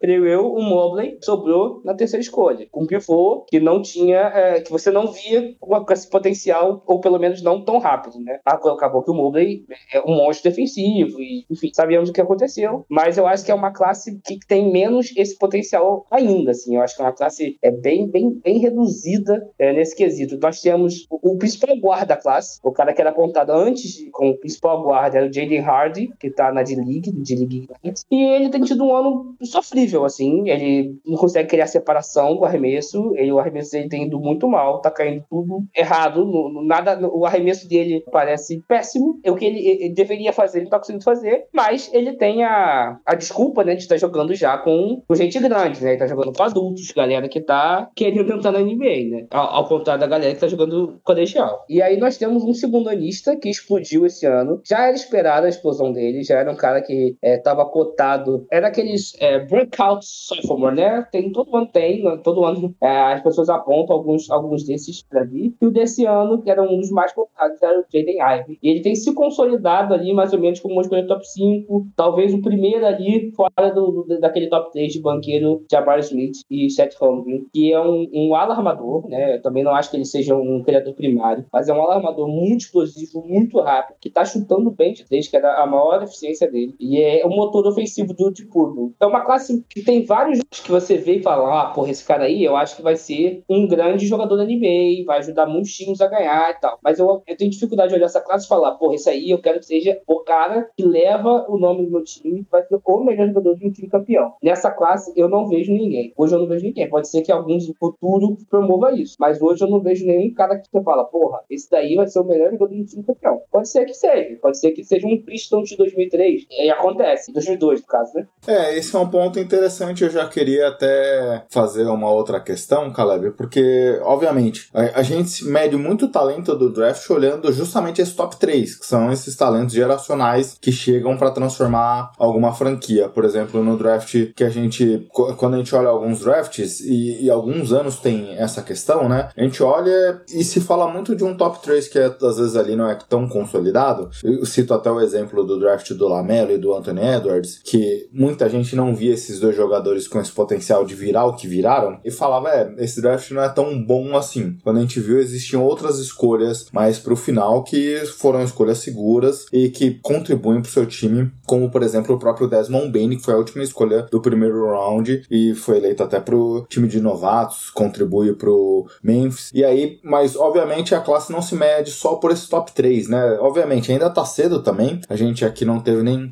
a metade ainda dos jogos da NCAA, mas assim se a gente fosse dividir em blocos, top 3, primeira escolha, loteria, primeiro round, se você tivesse que listar um bloco que você vê a maior qualidade desse draft, que você imagina, obviamente ainda é muito cedo também para montar um big board, mas onde é que você vê assim de maneira mais ilustrativa o diferencial dessa classe? na minha opinião, a melhor porção dessa classe, eu acho que é da, da escolha talvez 6 a 12. Acho que é talvez a segunda metade da loteria. Eu acho que tem jogadores interessantes, tanto de apostas quanto jogadores mais consolidados que eu vejo ajudando times de maneira é, mais imediata, né? Nós temos alguns alas, nós temos o próprio AJ Griffin, né? Que era um cara que chegou como um cara potencial para ser escolha número um mesmo, né? Para dividir ali com o Paulo Banqueiro o ataque de Duke, né? Junto com, com os jogadores mais velhos, né? O Wendell Moore e tudo mais. Mas o, o como freshman sensação, chegou machucado, é, não teve muitos minutos inicialmente, inclusive depois de já, em teoria, é, já 100%, não conseguiu minutos. E agora tem tido mais sequência, então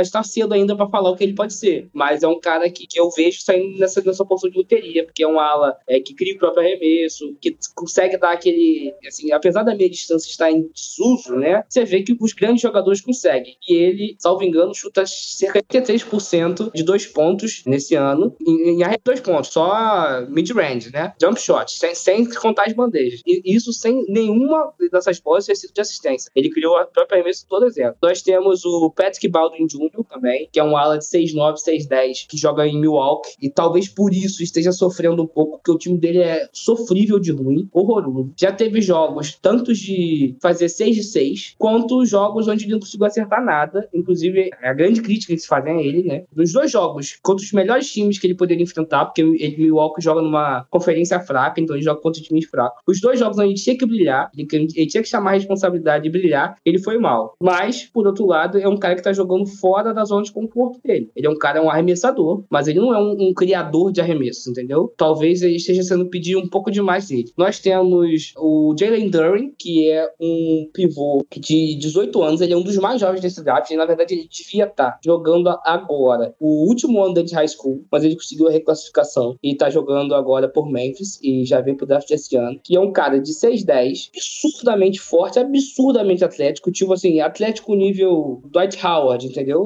Nesse nível de atleticismo. É um cara que tá dando a, a quantidade de blocos que ele dá por jogo absurda. Ele realmente impacta muito nesse tipo de, de situação da proteção de área, mas é um cara muito cru ofensivamente, muito cru. Ele, ele assim, é basicamente simplesmente ponte aérea. E, ao mesmo tempo, eu, eu, na minha opinião, falta brilho nele, falta garra. Às vezes ele, eu vejo ele um pouco desatento. Ele não é o, como posso dizer, o pivô de, do, do Wizards, o baixinho, como é que é o nome dele? O Harold.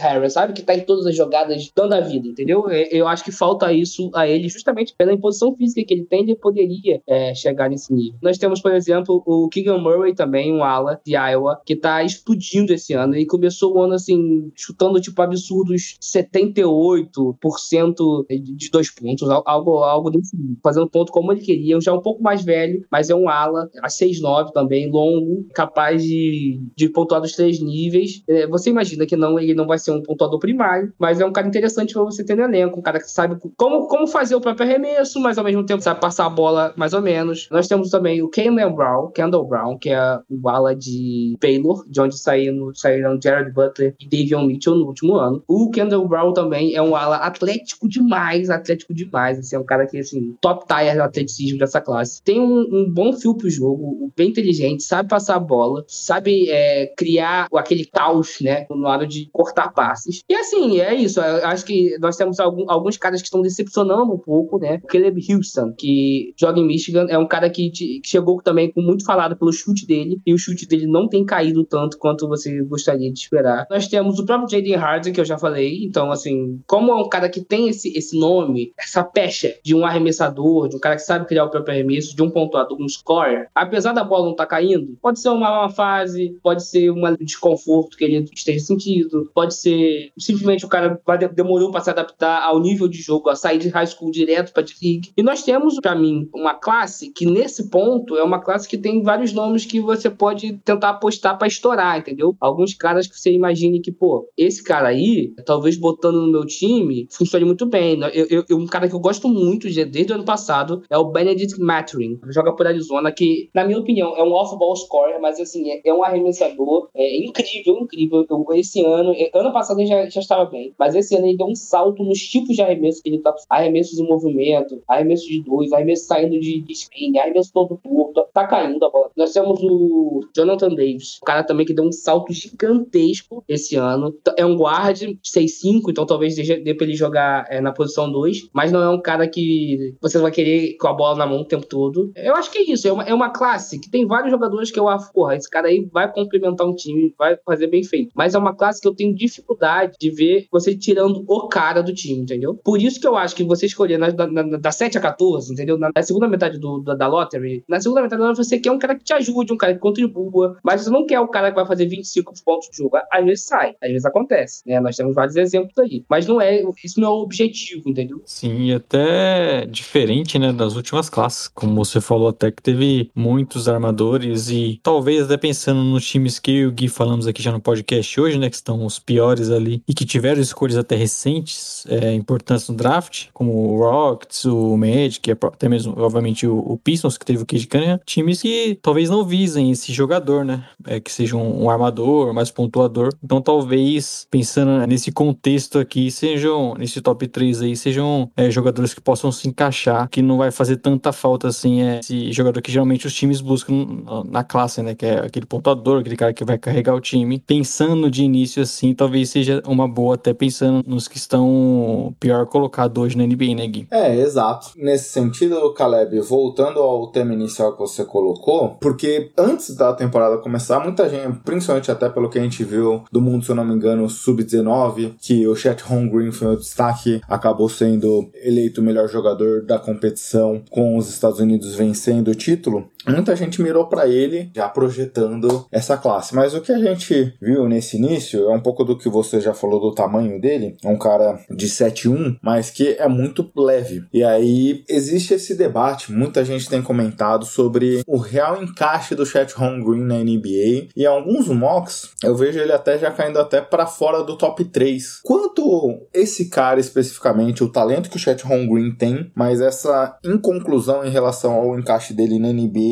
faz com que talvez o top 3, até para reforçar a minha pergunta anterior, faz com que o top 3 talvez perca um pouco seu valor. O fato dele ser muito magro é, é o que todo mundo fala, né? Porque, diferentemente do Mobley, que todo mundo apontava como muito magro, e mesmo assim, na minha opinião, eu acreditava que ele, ele deveria jogar de pivô mesmo assim, ele acabou entrando, por exemplo, numa, numa situação no, no Caps, onde ele pode simplesmente tirar o melhor dele. Porque quem tá levando porrada, quem tá brigando dentro do garrafão mesmo, é o Jarrett Allen, né? Eu não sabia se ia dar certo, acabou dando muito certo, mas ele acabou numa situação onde esconde a maior falha dele, que é ele não ser forte o suficiente para aguentar um garrafão. O Chet Holmgren vai sofrer do mesmo mal, e eu não sei se ele tem, como posso dizer, ele certamente não é tão rápido, tão móvel quanto o Mobley é. Desenhando essa comparação, porque é uma comparação muito feita nas rodas de draft, né? São dois pivôs magros, é, que se destacam pela defesa, é, com boa visão de jogo, que sabem, tipo, tipo, quicar a bola, sabem passar a bola, com algum potencial de chute, mas muito magro, né? Só que o Chet é maior do que o Copley, consideravelmente maior, mais longo, né? Só que ele é mais lento. Só uma coisa, Caleb, o Ivan Mobley, na época de NCAA, era 10 quilos mais pesado que o Chet Holmgren hoje. Exatamente. O Chet Holmgren é mais magro. E ele tem um centro de gravidade, digo isso porque quanto mais baixo é o seu centro de gravidade, mais você consegue criar força na posição do posto baixo, né? Então, por exemplo, você vê exemplo, por que, que um James Harden da vida consegue marcar tão bem pivôs, né? Porque ele tem um centro de gravidade baixo, ele cria aquela. Ele tem é, as pernas fortes, né? Ele cria aquela força ali, ele abaixa ali naquela posição, o cara não consegue mover ele, não importa qual força o cara faça. Agora, jogadores que têm centro de gravidade alto, por exemplo, o Porzingis, que, Porzingis é, é um mau defensor no, no poste baixo? Ele é um bom protetor de árvore, pelo menos era, já foi um dia. Mas por que, que ele não consegue ser um bom defensor no poste baixo? Porque ele tem um centro de gravidade muito alto. E é fácil de, de você mover é, esse tipo de jogador da posição onde ele se encontra. É, então, o, pra mim, o Chet Holmgren vai sofrer muito nisso. E aí você imagina, pra ele não sofrer nisso, ele tem que jogar PF. Só que ele vai aguentar trocar de posição, trocar posição com os quatro que jogam na NBA hoje em dia. Ele vai, ele vai conseguir marcar, sei lá, um Jason Tatum. Ele vai conseguir é, marcar um Gordon Hayward, um Miles Bridges, entendeu? É, é, esse tipo de jogador ele vai conseguir marcar. E aí é confuso, porque ele não. Se você olhar pro tamanho dele, quanto ele parece, ele é mais rápido do que, do que ele é. Só que ele não é, vamos, ele não é. Ele não é um jogador que você vai falar, ele não é o Madebaio, que você quer que troque posição no tempo. Mas, ao mesmo tempo, o tamanho dele, o tamanho dos braços dele, faz com que ele se recupere, às vezes, de posição que ele já tá batido. Então, às vezes, o cara passou por ele. Passou. Mas até chegar na sexta, não sei se você consegue chegar antes do braço dele, tá entendendo? Então, assim, pra mim, é, ainda é uma escolha claramente de top 3 pelo impacto defensivo que ele pode ter. Porque protegendo o ala é realmente impressionante. Impressionante. Não é só a questão dos tocos que ele dá. Quanto ele consegue impactar na capacidade de impedir que as pessoas chutem, né? É, tem um, um, jogador, joga em Alabama, é, chamado J.J. Davidson. É um jogador é, atlético, de 6'3", que gosta de enterrar, tem um cabelo, um black louro, assim, é um cara bem estiloso, assim. E no jogo Alabama contra Gonzaga, ele, você via o medo dele de atacar a cesta quando o Chet Holmgren estava lá. Você via claramente que ele, ele faz com que é, a jogada mude só pelo impacto que ele tem ali. Então, para mim, somando isso ao fato de você, em transição, poder contar com ele para, sei lá, puxar um contra-ataque, você contar com ele para passar, saber encontrar o passe certo né? Um cara inteligente, você sabe, poder contar com ele. Ele tem um arremesso você vê que há algo ali, né? Talvez tenha que trabalhar bastante, mas os jogadores desse tamanho são muito difíceis de você atrapalhar o arremesso, porque o cara é muito grande, ainda que o arremesso seja lento às vezes, é um cara que se trabalhar bem, eu, imagino, eu vejo ele como um stretch 5, talvez um stretch 4, é. mas tem isso, vai ser um cara que para mim é, vai ter mais dificuldade que o Mobley, se não cair numa, numa situação como o Mobley caiu, entendeu? Eu acho que o Mobley numa situação perfeita que talvez a gente não conseguisse enxergar o quão boa era a situação, porque, ah, dois pivôs, dois pivôs, mas olhando hoje você vê, cara, o Mobley era a situação perfeita. Talvez o Chet Holmgren tenha uma dificuldade maior se não cair numa situação tão boa, entendeu? É, eu imagino, por exemplo, se ele caísse num ovo, pô, seria interessante, entendeu? Porque ele consegue defender, tem o, o J.J. McDaniels e o, Vanderbilt, que é um cara é, agitado, que tá em todos os lugares ao mesmo tempo, né? Eu acho que talvez seja um encaixe interessante, mas ele vai sair antes da escolha do Wolves, né? Então, assim, é difícil você. Se ele cair no Magic, por exemplo, e aí, como fazemos? Com o Wendell Carter, com o Jonathan Isaac, com o Mobamba, com o Franz Wagner, com o Shumokeke, ele vai jogar onde? Em que posição? É difícil prever, mas é um cara para mim que vale a pena ainda apostar na pick 3. Ele tem esse potencial de ser um cara defensivamente impressionante. Não, excelente. É, chama atenção, né, Léo? Um cara tão magro assim, um cara, obviamente, você vê a habilidade dele, você consegue hum. ver em termos de produção o que ele é capaz de fazer, mas chama atenção. E aí, até fazendo uma alusão que não tem nenhuma relação direta, mas aí você entende também porque lá atrás o Duran mentia o tamanho dele pra menos, né? Porque hum. um jogador desse, se imaginar numa posição de pivô, é extremamente complicado, mas só que o Duran, assim como o Caleb falou, era, falou, era muito mais ágil. Então, é um um ponto de preocupação realmente. É, tem essa preocupação, né? Até o Caleb utilizou a comparação com o Mobley, né? Que parece ser um cara muito mais ágil e pode ser mais versátil, né? Então talvez o Chet sofra um pouco mais com isso na NBA. Isso. E mesmo tendo né, essa questão aí da física, que a gente não sabe como que ele poderia lidar com os pivôs na NBA, eu acho que chama muito mais atenção o, o que a gente vê de, de ponto positivo, né? A questão principalmente defensiva, mas também a visão de jogo e como é um tipo de jogador até que raro, podemos dizer assim, acho que chama mais atenção os destaques positivos do que talvez pensar que essa questão física vai trazer problemas na NBA. E questão de encaixe, a gente sabe que praticamente para todos os jogadores acabam tendo impacto, né? Então não é só ele que acaba necessitando um pouco de talvez cair no, no encaixe que acaba favorecendo o jogo dele. É. E aí, Caleb, um outro ponto que eu queria te ouvir, porque vai se passando os jogos e aí a gente vai começando a ter o hype com alguns jogadores que talvez antes a gente não tinha, ou até mesmo mesmo algum jogador que no início a gente tinha uma expectativa alta e vai decepcionando um pouco? Você já citou alguns nomes até nesse sentido. Quais são dois assim jogadores que talvez estejam num hype muito alto, mas você não comprou até agora esse barulho? Ou algum jogador que não começou tão bem a carreira no universitário, mas que você ainda leva uma fé? Assim, até pra gente pegar um cara que talvez saia mais para cima e que você tenha algumas red flags e o contrário para baixo. Então, é, talvez um cara que eu não comprei, que ainda é um cara cotado assim para top 8, seja justamente o Patrick Baldwin Jr. Eu não sei, é, é, apesar da, forma de arremesso dele ser bonita, dele ser alto, dele ser um cara que você entende que não esteja na, na posição certa, você espera é, de um cara de um, um time ruim, um time, um time horroroso, realmente muito ruim. Ele foi jogar lá porque o pai dele é técnico. Mas ainda assim, você espera de um jogador desse, se, se ele fosse uma escolha top 5, como alguns apontam, uma escolha top 6, talvez, você espera que um cara desse seja o melhor jogador do time disparado e ganhe jogos sozinho, entendeu? Ainda mais que ele tá numa conferência, entendeu? Então, alguns jogos ele tem que ganhar sozinho, porque os, os adversários às vezes são também. E, e, isso ele não conseguiu. É, tirando aquele jogo de 6 pontos, 6 pontos, ele não, se você olhar, tirar aquele jogo de, de ele, ele, eu acho que ele tá chutando abaixo de 30%, abaixo de 32%, alguma coisa assim. É um cara que eu não compro muito, apesar de que ele começou mal. Ele, tá, ele não está muito bem, mas é um cara que ainda é muito bem cotado, você vê aí nos.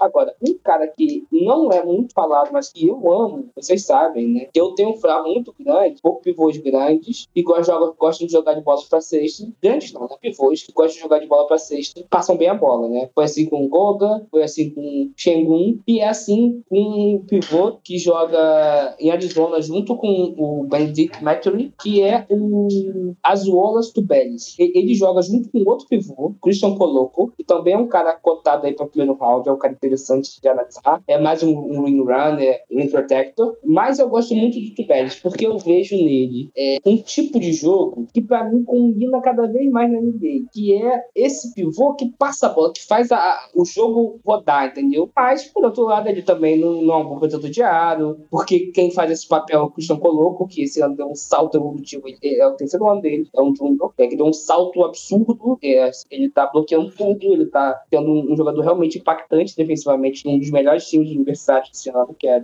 Mas esse Azulas Tubelis é um cara que eu tenho provavelmente como top 25 provavelmente não sai no primeiro round. Provavelmente não sai nem no top 45. Talvez, talvez até nem venha pra esse draft. Continue mais um ano Arizona. Tem alguns outros. Eu, eu, gosto muito do Jordan Hall, que é um. Ele joga como um armador, né? Ele, ele joga como um armador, é um cara de 6'9, 6'8, que passa bem a bola, tem um high feel. É, é um defensor ok. Assim, quando tá engajado, eu, eu acredito na defesa dele. Tá chutando razoavelmente bem de 3 esse ano e criando muito o próprio arremesso. Ele joga numa universidade pequena, é chamada St. Joseph. Eu tô tô gostando muito do ano dele, porque ano passado eu já gostava, já achava que ele merecia ser escolhido. Mas esse ano ele, ele evoluiu em vários aspectos do jogo dele que precisava dessa evolução e, e para mim é uma escolha de top 20, sabe? Eu não acho que ele na NBA vai ser um armador, vai ser um jogador que deve levar a bola primariamente, mas eu acho que é um cara interessante para você ver ter vindo saindo do banco, ou então como um, um, um, segundo carregador de bola, um jogador legal de você ter do lado do seu armador, principalmente se esse chute dele for real. É, e tem alguns outros, tem, tem um, um jogador de LSU, que, de onde saiu o Cam Thomas ano passado, que é, chama-se Tari Eason. Tari Eason é um segundo anista que ano passado jogou, creio, Cincinnati, que é aquele cara que a galera do Fantasy aí fica esperta, é, é, o cara das stocks, né? É um cara que tá dando é, mais de um e meio de tiro block esse ano. É um, é um, um, um ala, também aqueles alas é, defensivamente ativos, estão sempre atrapalhando as jogadas, metendo a mão no passe, criando, criando aquele caos gostoso que a gente gosta. 6-8, só que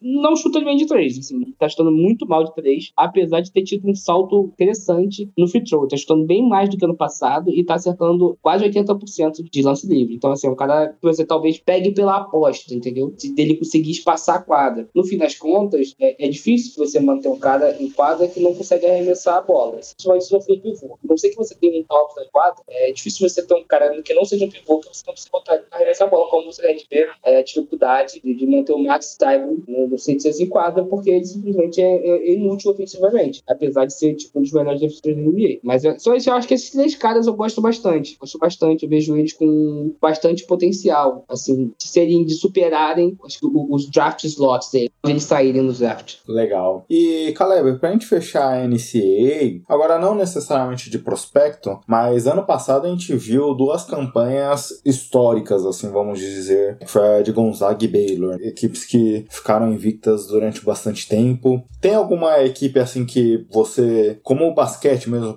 para quem gosta de acompanhar o basquete, não só para olhar o prospecto, mas para assistir os jogos que você recomendaria? Cara, então, eu gosto muito de Arizona, que eu já falei, eu gosto dos três de, dos prospectos deles, eu gosto muito de assistir. O Christian Coloco, o Azolas Tubelis e o Benedict Maturin. E é um time legal de assistir, é um time interessante, legal de ver, é um time bom no ataque, bom na defesa, que eu gosto de assistir. Purdue, que é o time do Jaden Ivey, que é um time interessante, que joga rápido, que eu gosto também de ver. Gonzaga é legal, acho que Gonzaga tem um, um jogo sempre interessante de se assistir. Kansas, Kansas tem o Oshag Base, que é um cara também, acho que terceiranista, que tá tendo uma evolução interessante, provavelmente vai ser uma escolha de primeiro round, é um time legal de assistir também, e é um time forte, né? LSU, é, como eu disse, é, do Thaís, é um time, eu acho que um pouco mais fraco ofensivamente. Eu, eu fico imaginando como seria se o, o Can Thomas estivesse em time, porque realmente seria um, uma ajuda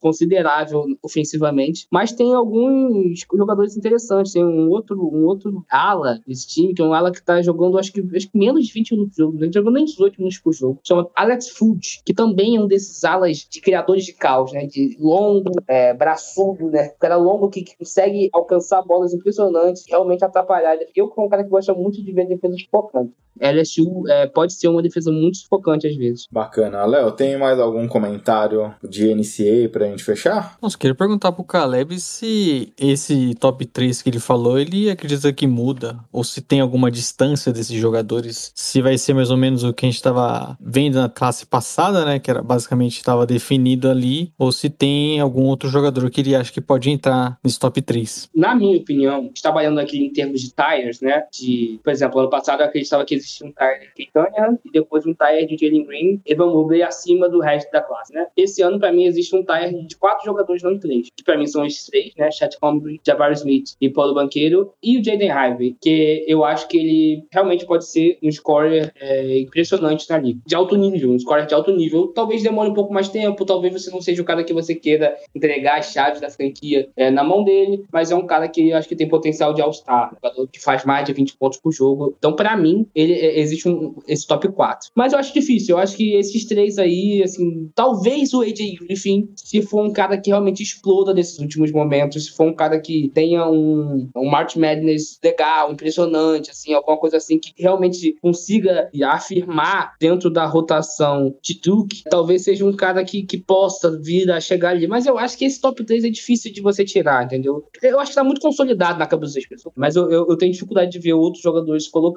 nessa conversa. O que só me incomoda no Jabbar Smith é o nome, viu, Gui? Que de resto realmente parece muito bom. Só o que faltava, viu? A gente chegou a esse preconceito aqui, viu, Caleb? Não, esse ano, esse ano, é a classe que, que eu tenho bastante coisa pra dizer, né? tem dois Caleb. Tem o Caleb Sim. do ano passado, o Caleb Love. Caleb Love. Falamos do Caleb Love aqui no podcast, né? Falamos do ano passado. Tava muito mal esse ano. Esse ano o time da North Carolina é um pouco melhor. E o Caleb Houston, né? Que é o jogador de Michigan, que é. Acho que ele também é canadense. É, eu tenho a de ter visto ele jogar no Under 19 Canadá. Mas é um cara que, assim, começou muito mal, sabe? Chutando de três realmente muito mal. Acho que melhorou ao longo do tempo, sabe?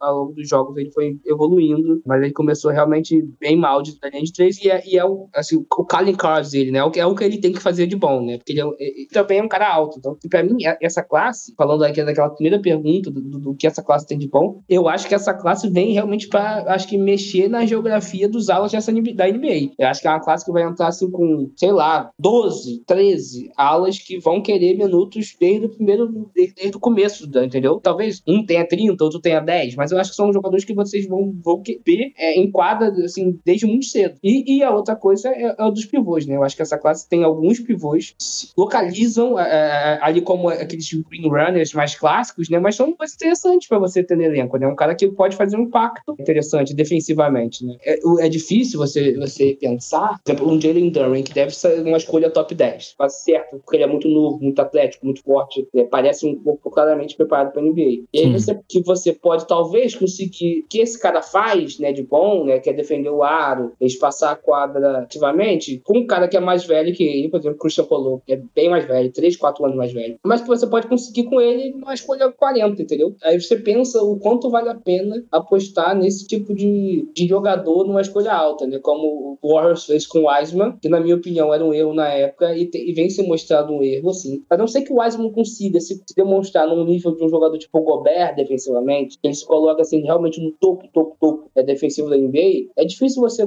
porra, olhar para ele e falar que não foi um erro não ter escolhido o Lamelo Ball. O Lamelo Ball, se tudo continuar do jeito que tá, ele, ele vira um jogador top 10 da NBA em três anos. É um cara nível de é, tranquilamente, assim, e, e, que tem ajudado o time dele vencer, enquanto o Wiseman nem joga, né? Ele está machucado, mas assim, tu vê que ele não tem espaço na rotação do, do Golden State. É, enfim, eu acho que é eu pensar um pouco sobre a filosofia do draft mesmo. Você, você pô, quer um cara que é realmente um, um espécime físico, muito jovem, que você pode lapidar, que realmente pode ser um cara impressionante defensivamente, não sei, o Jalen Green pode ser esse, esse tipo de jogador. Ele, ele é atlético nível é, Dwight Howard, e a gente viu que o Dwight Howard, apesar de ser meio virou piada, virou meme, né? Ele foi um cara que é, ele é quatro vezes o melhor defensor da NBA. Ele Sim. levou um Magic ele é o melhor jogador para final é, da NBA. Então, é, ele foi um cara é, decisivo, um cara que ganhou jogos por si só, por estar lá. Então, pode ser que o Jordan Jr. venha, venha ser esse cara. Mas aí vale ver o quanto você acredita nisso e quanto vale a pena você gastar uma escolha alta é, nesse perfil de jogador, entendeu? Excelente. Agora, Caleb, saindo um pouco do mundinho de NCAA e olhando para um outro espectro do draft que é importante também, que são os jogadores que não estão no basquete universitário americano. Se você puder citar rapidamente quem você vê com esse potencial de ser escolhido, principalmente na primeira rodada, que a gente lembra do ano passado que tinha o Uroko Prikashin, que a gente imaginava que seria um potencial jogador do último draft. A gente colocou, eu e o Léo fizemos até um podcast com o Luiz Polizelli, ele citava o Uroko Prikashin, que tinha um potencial de ser um potencial estilo. Ele vem para esse draft, os primeiros mocks colocam ele ali ainda como um cara de loteria, vari, variando entre escolha 10, 12 até a vigésima escolha. Quais outros prospectos internacionais quem você citaria que é o cara que você acredita que tem o maior potencial? Olha, é, é uma classe internacional que é, acho que meio que decepcionou um pouco, assim. Era uma classe que vinha com alguns nomes cotados assim para top 10 mesmo. E eu acho que o único desses que ainda tem chance de 10 é um jogador chamado Nikola Jokic. Parece, né? Jokic, mas é Jokic, que é um ala 6'9, 6'10, que sabe passar a bola, que é um cara que tem um arremesso interessante, é um cara que defende bem, apesar de ser um pouco lento e tal. É um jogador interessante. Eu, eu, eu, eu ainda não consegui assistir muito bem essa classe internacional, vou confessar pra vocês. Mas é uma classe que as pessoas que eu leio e confio tem sido bastante decepcionante. O próprio Rocco Percati é um cara que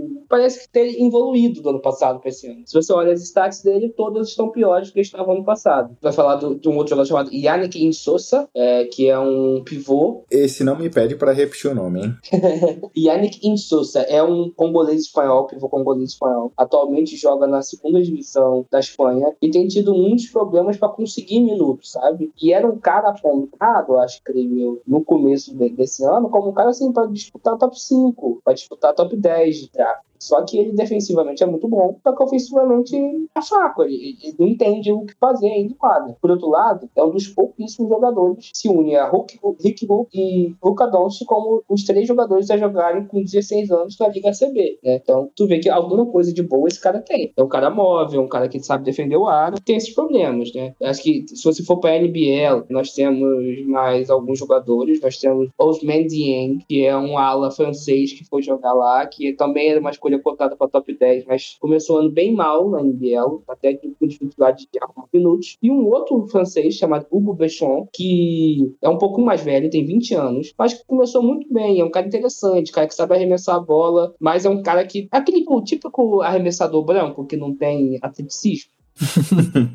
clássico, clássico, assim. Um, um JJ Red, que é alguma coisa assim, sabe? Que os Spurs adoram um, um pivô branco ali. É, exatamente. Não, não é pivô, não, é, é armador. Ele vai ter que ser um armador, né? Mas ele tem altura de PG, né? Ele tem 6'3 de altura. É, mas é um cara interessante que eu vejo aí com uma boa possibilidade de ser escolhido no primeiro round. Além deles, nós temos alguns pivôs que são mais escolhas de segundo round, como Aya Hookport e Boldian Kobad. Esses jogadores que você é, vê é, saindo no primeiro round. Nós temos caras da D-League, né? Além do Jaden Hardy, temos o Tyson Daniels, o Marjon Bucham e o Mike Foster Jr. Cara, sendo bem realista, eu acho que dois ou três desses é, saem no primeiro round. Eu acho que Jaden Hardy decepcionou, mas os outros jogadores jogaram direitinho. Eu gosto bastante do Mike Foster Jr., porque ele é um ala, mas ele bloqueia muito bem a bola, tem muito potencial outside. Bloqueador de, de ajuda, né? Um cara que não, não tá protetor primário de área, mas consegue bloquear a bola vindo da zona morta. Interessantes, assim. Mas é, essa classe internacional realmente pa parecia muito melhor do que tem sido demonstrado. Assim. É, é razoavelmente que nenhum deles seja uma escolha top 20. Completamente é, internacional mesmo, assim,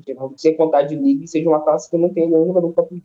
E Caleb, nas suas participações do ano passado, a gente falava bastante também de outras ligas que vinham surgindo. Eu lembro que quando a gente começou a olhar para isso e debater aqui, eram muitos jogadores que ainda não estavam com idade de seleção pela NBA. Tem algum desses jogadores que pode aparecer por aí ou ainda é nessa pegada mesmo que eu falei, nenhum jogador que esteja com idade para se inscrever para a liga? Tem essa OTA, né, que é Overtime Elite, né? Exato, que chegou a pagar um milhão aí para alguns jogadores de 16 a 17 anos. Não tem uma dificuldade grande, eu não assisti nenhum jogo do documentário, achei em lugar nenhum. Tem um jogador chamado Jean Monteiro, que é, é desse ano, é um armador de 6'2", que eu só consegui olhar algumas statlines, sabe? Então, em alguns jogos ele parece realmente impressionante. Em outros ele é um cara que tá com oito turnovers. E nós temos dois jogadores, dois alas. Um se chama Alsar Thompson e o outro Aman Thompson. São dois alas que realmente parecem muito, muito bons, mas que eu acho que não vão poder se inscrever nesse draft. Então,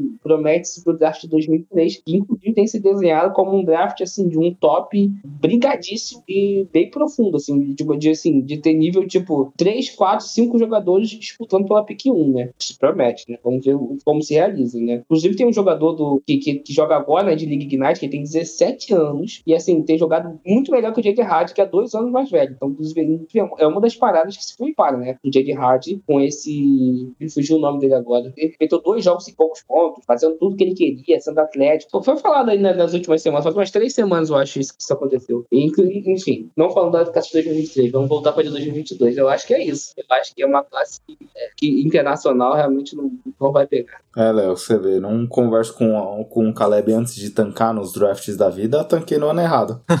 é, né? Eu acho, como eu falei lá no início, acho que o Caleb não tá tão empolgado ainda. Mas se bem, eu, que eu conheço o Caleb, viu? Na época do draft, ele vai estar tá querendo pegar 15 picks em todas as ligas. tá querendo trocar o Harden por qualquer escolha. Veja bem, não é porque o cara não vai ser top de NBA que ele não vai ser top de fantasy, tá entendendo? não, entendi. Eu tô tancando em duas ligas, né? Eu não consigo. Uma liga tem que estar tá tancando, é questão de princípio. bem, Caleb, era mais ou menos isso que a gente tinha preparado para hoje, dar esse overview, né? Começar a introduzir nossos ouvintes aqui, até a gente, eu e o Léo aqui, mais ficamos quietos que a gente tava aprendendo com você a esse mundo aqui, que já vai... Nesse, nessa parte do podcast nós somos uns ouvintes, né, Gui? Exato. Então a gente vai começando a aquecer os motores. Obviamente, a gente ouve falar muito de Paulo Banchero, Chet Holmgren principalmente. Teve o jogo entre os dois algumas semanas atrás que eu fiquei até de madrugada acompanhando, porque são os nomes mais falados, mas tem muita coisa ainda além desses dois, né? Não, tem sim, tem sim. Uma classe interessante, assim. É aquilo, todo ano tem um jogador que você não espera que, que explode. Ainda vai ter o Mark Pérez, né? A gente ainda vai ficar muito empolgado com o jogador que não vai dar em nada. tem muita água pra rolar debaixo da ponte aí. Exato. Bem, Léo, e agora vamos para as dicas culturais, então? Vamos para as dicas que eu vou começar aqui, porque eu vou dar, vou fazer a validação de uma dica sua, inclusive. que é a série dos Beatles lá, Get Back. Sim. Que é muito boa lá na Disney Plus, né? Assisti, gostei bastante né? Mostra bem muitas imagens que a gente não, não conhecia dos Beatles, mostra o relacionamento deles, né? O, produzindo, né? O, o processo criativo deles mostra bastante, é bem, achei bem legal. E não fiquei puto com o pão igual você, não. Brigar também é uma forma de relacionamento, né, Léo? É, inclusive no Splash Brothers também, né? Se tivesse uma série falando do Splash Brothers, não seria só amor, né, Gui? É, mas falta muito arroz e feijão pra rolar esse tipo de série. Mas deixa eu ver se eu entendi, Leonardo. Você tá dando uma dica que eu dei há duas semanas atrás? Eu estou validando a sua dica. Putz. Ou seja, chegamos num novo, num, num novo esquema aqui de dica. Você dá a dica que eu dei a dica outro dia. É isso. Tem muitos ouvintes que não confiam na sua palavra, então eu tenho que também fazer a validação, né, Gui? Requentando de pedido. Não, não, Caleb, é uma dica que eu dei há três semanas atrás. Vê se pode. É um fanfarrão, né? É um fanfarrão.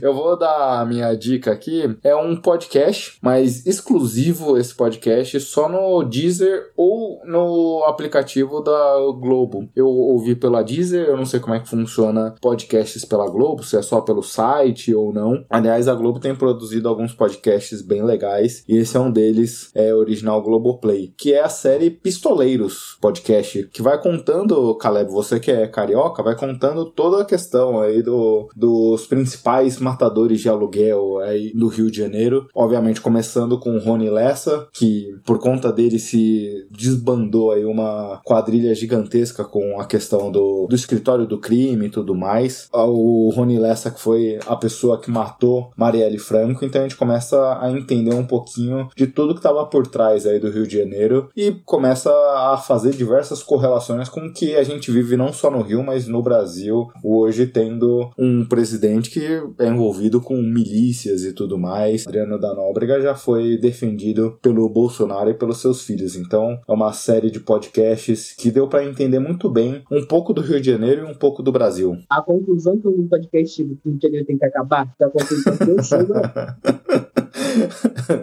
não chega a essa, mas ele- eles falam de algumas coisas bem sui generis aí da antiga capital brasileira. Cara, então, a minha indicação é um livro que eu acabei de ler ontem. É um livro do Peter Frankopan, é um livro que conta a história do mundo a partir ali da região da Rota da Seda. Então, é um livro que vai repassando assim a história global a partir de um ponto de vista não europeu. Eu achei isso interessantíssimo, aprendi muitas coisas que eu não fazia ideia. Eu tô recomendando aí pra galera que é um livro bem escrito, interessante de se ler, gostoso. Esse é um livro de história que você vai ler rápido, assim, num pulo, apesar de ser grande, é um livro muito bom. É isso, galera. Bacana, pra variar, né? O Caleb chega aqui e dá um tapa na nossa cara com indicações de livro. Que isso, vocês estão recomendando documentário, podcast vingativo, que isso? O Caleb chega aqui Gui, e joga cultura na nossa cara. Não, pra você ter ideia, Caleb, o Léo falou que ia indicar um livro há uns três meses atrás e até agora falou que tava terminando de ler, já ia indicar e até agora não indicou.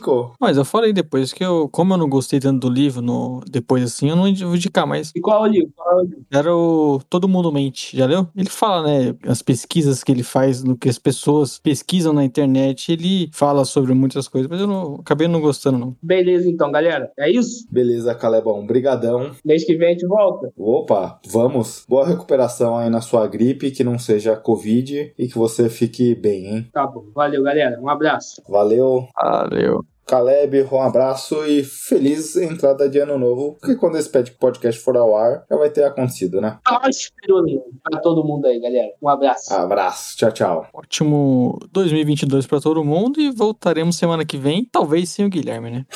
Exato. Valeu, tchau, tchau. Tchau, tchau.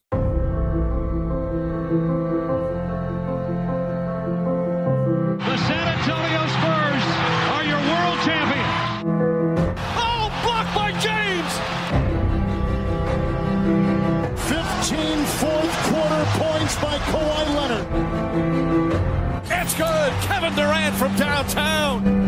Bryant for the win.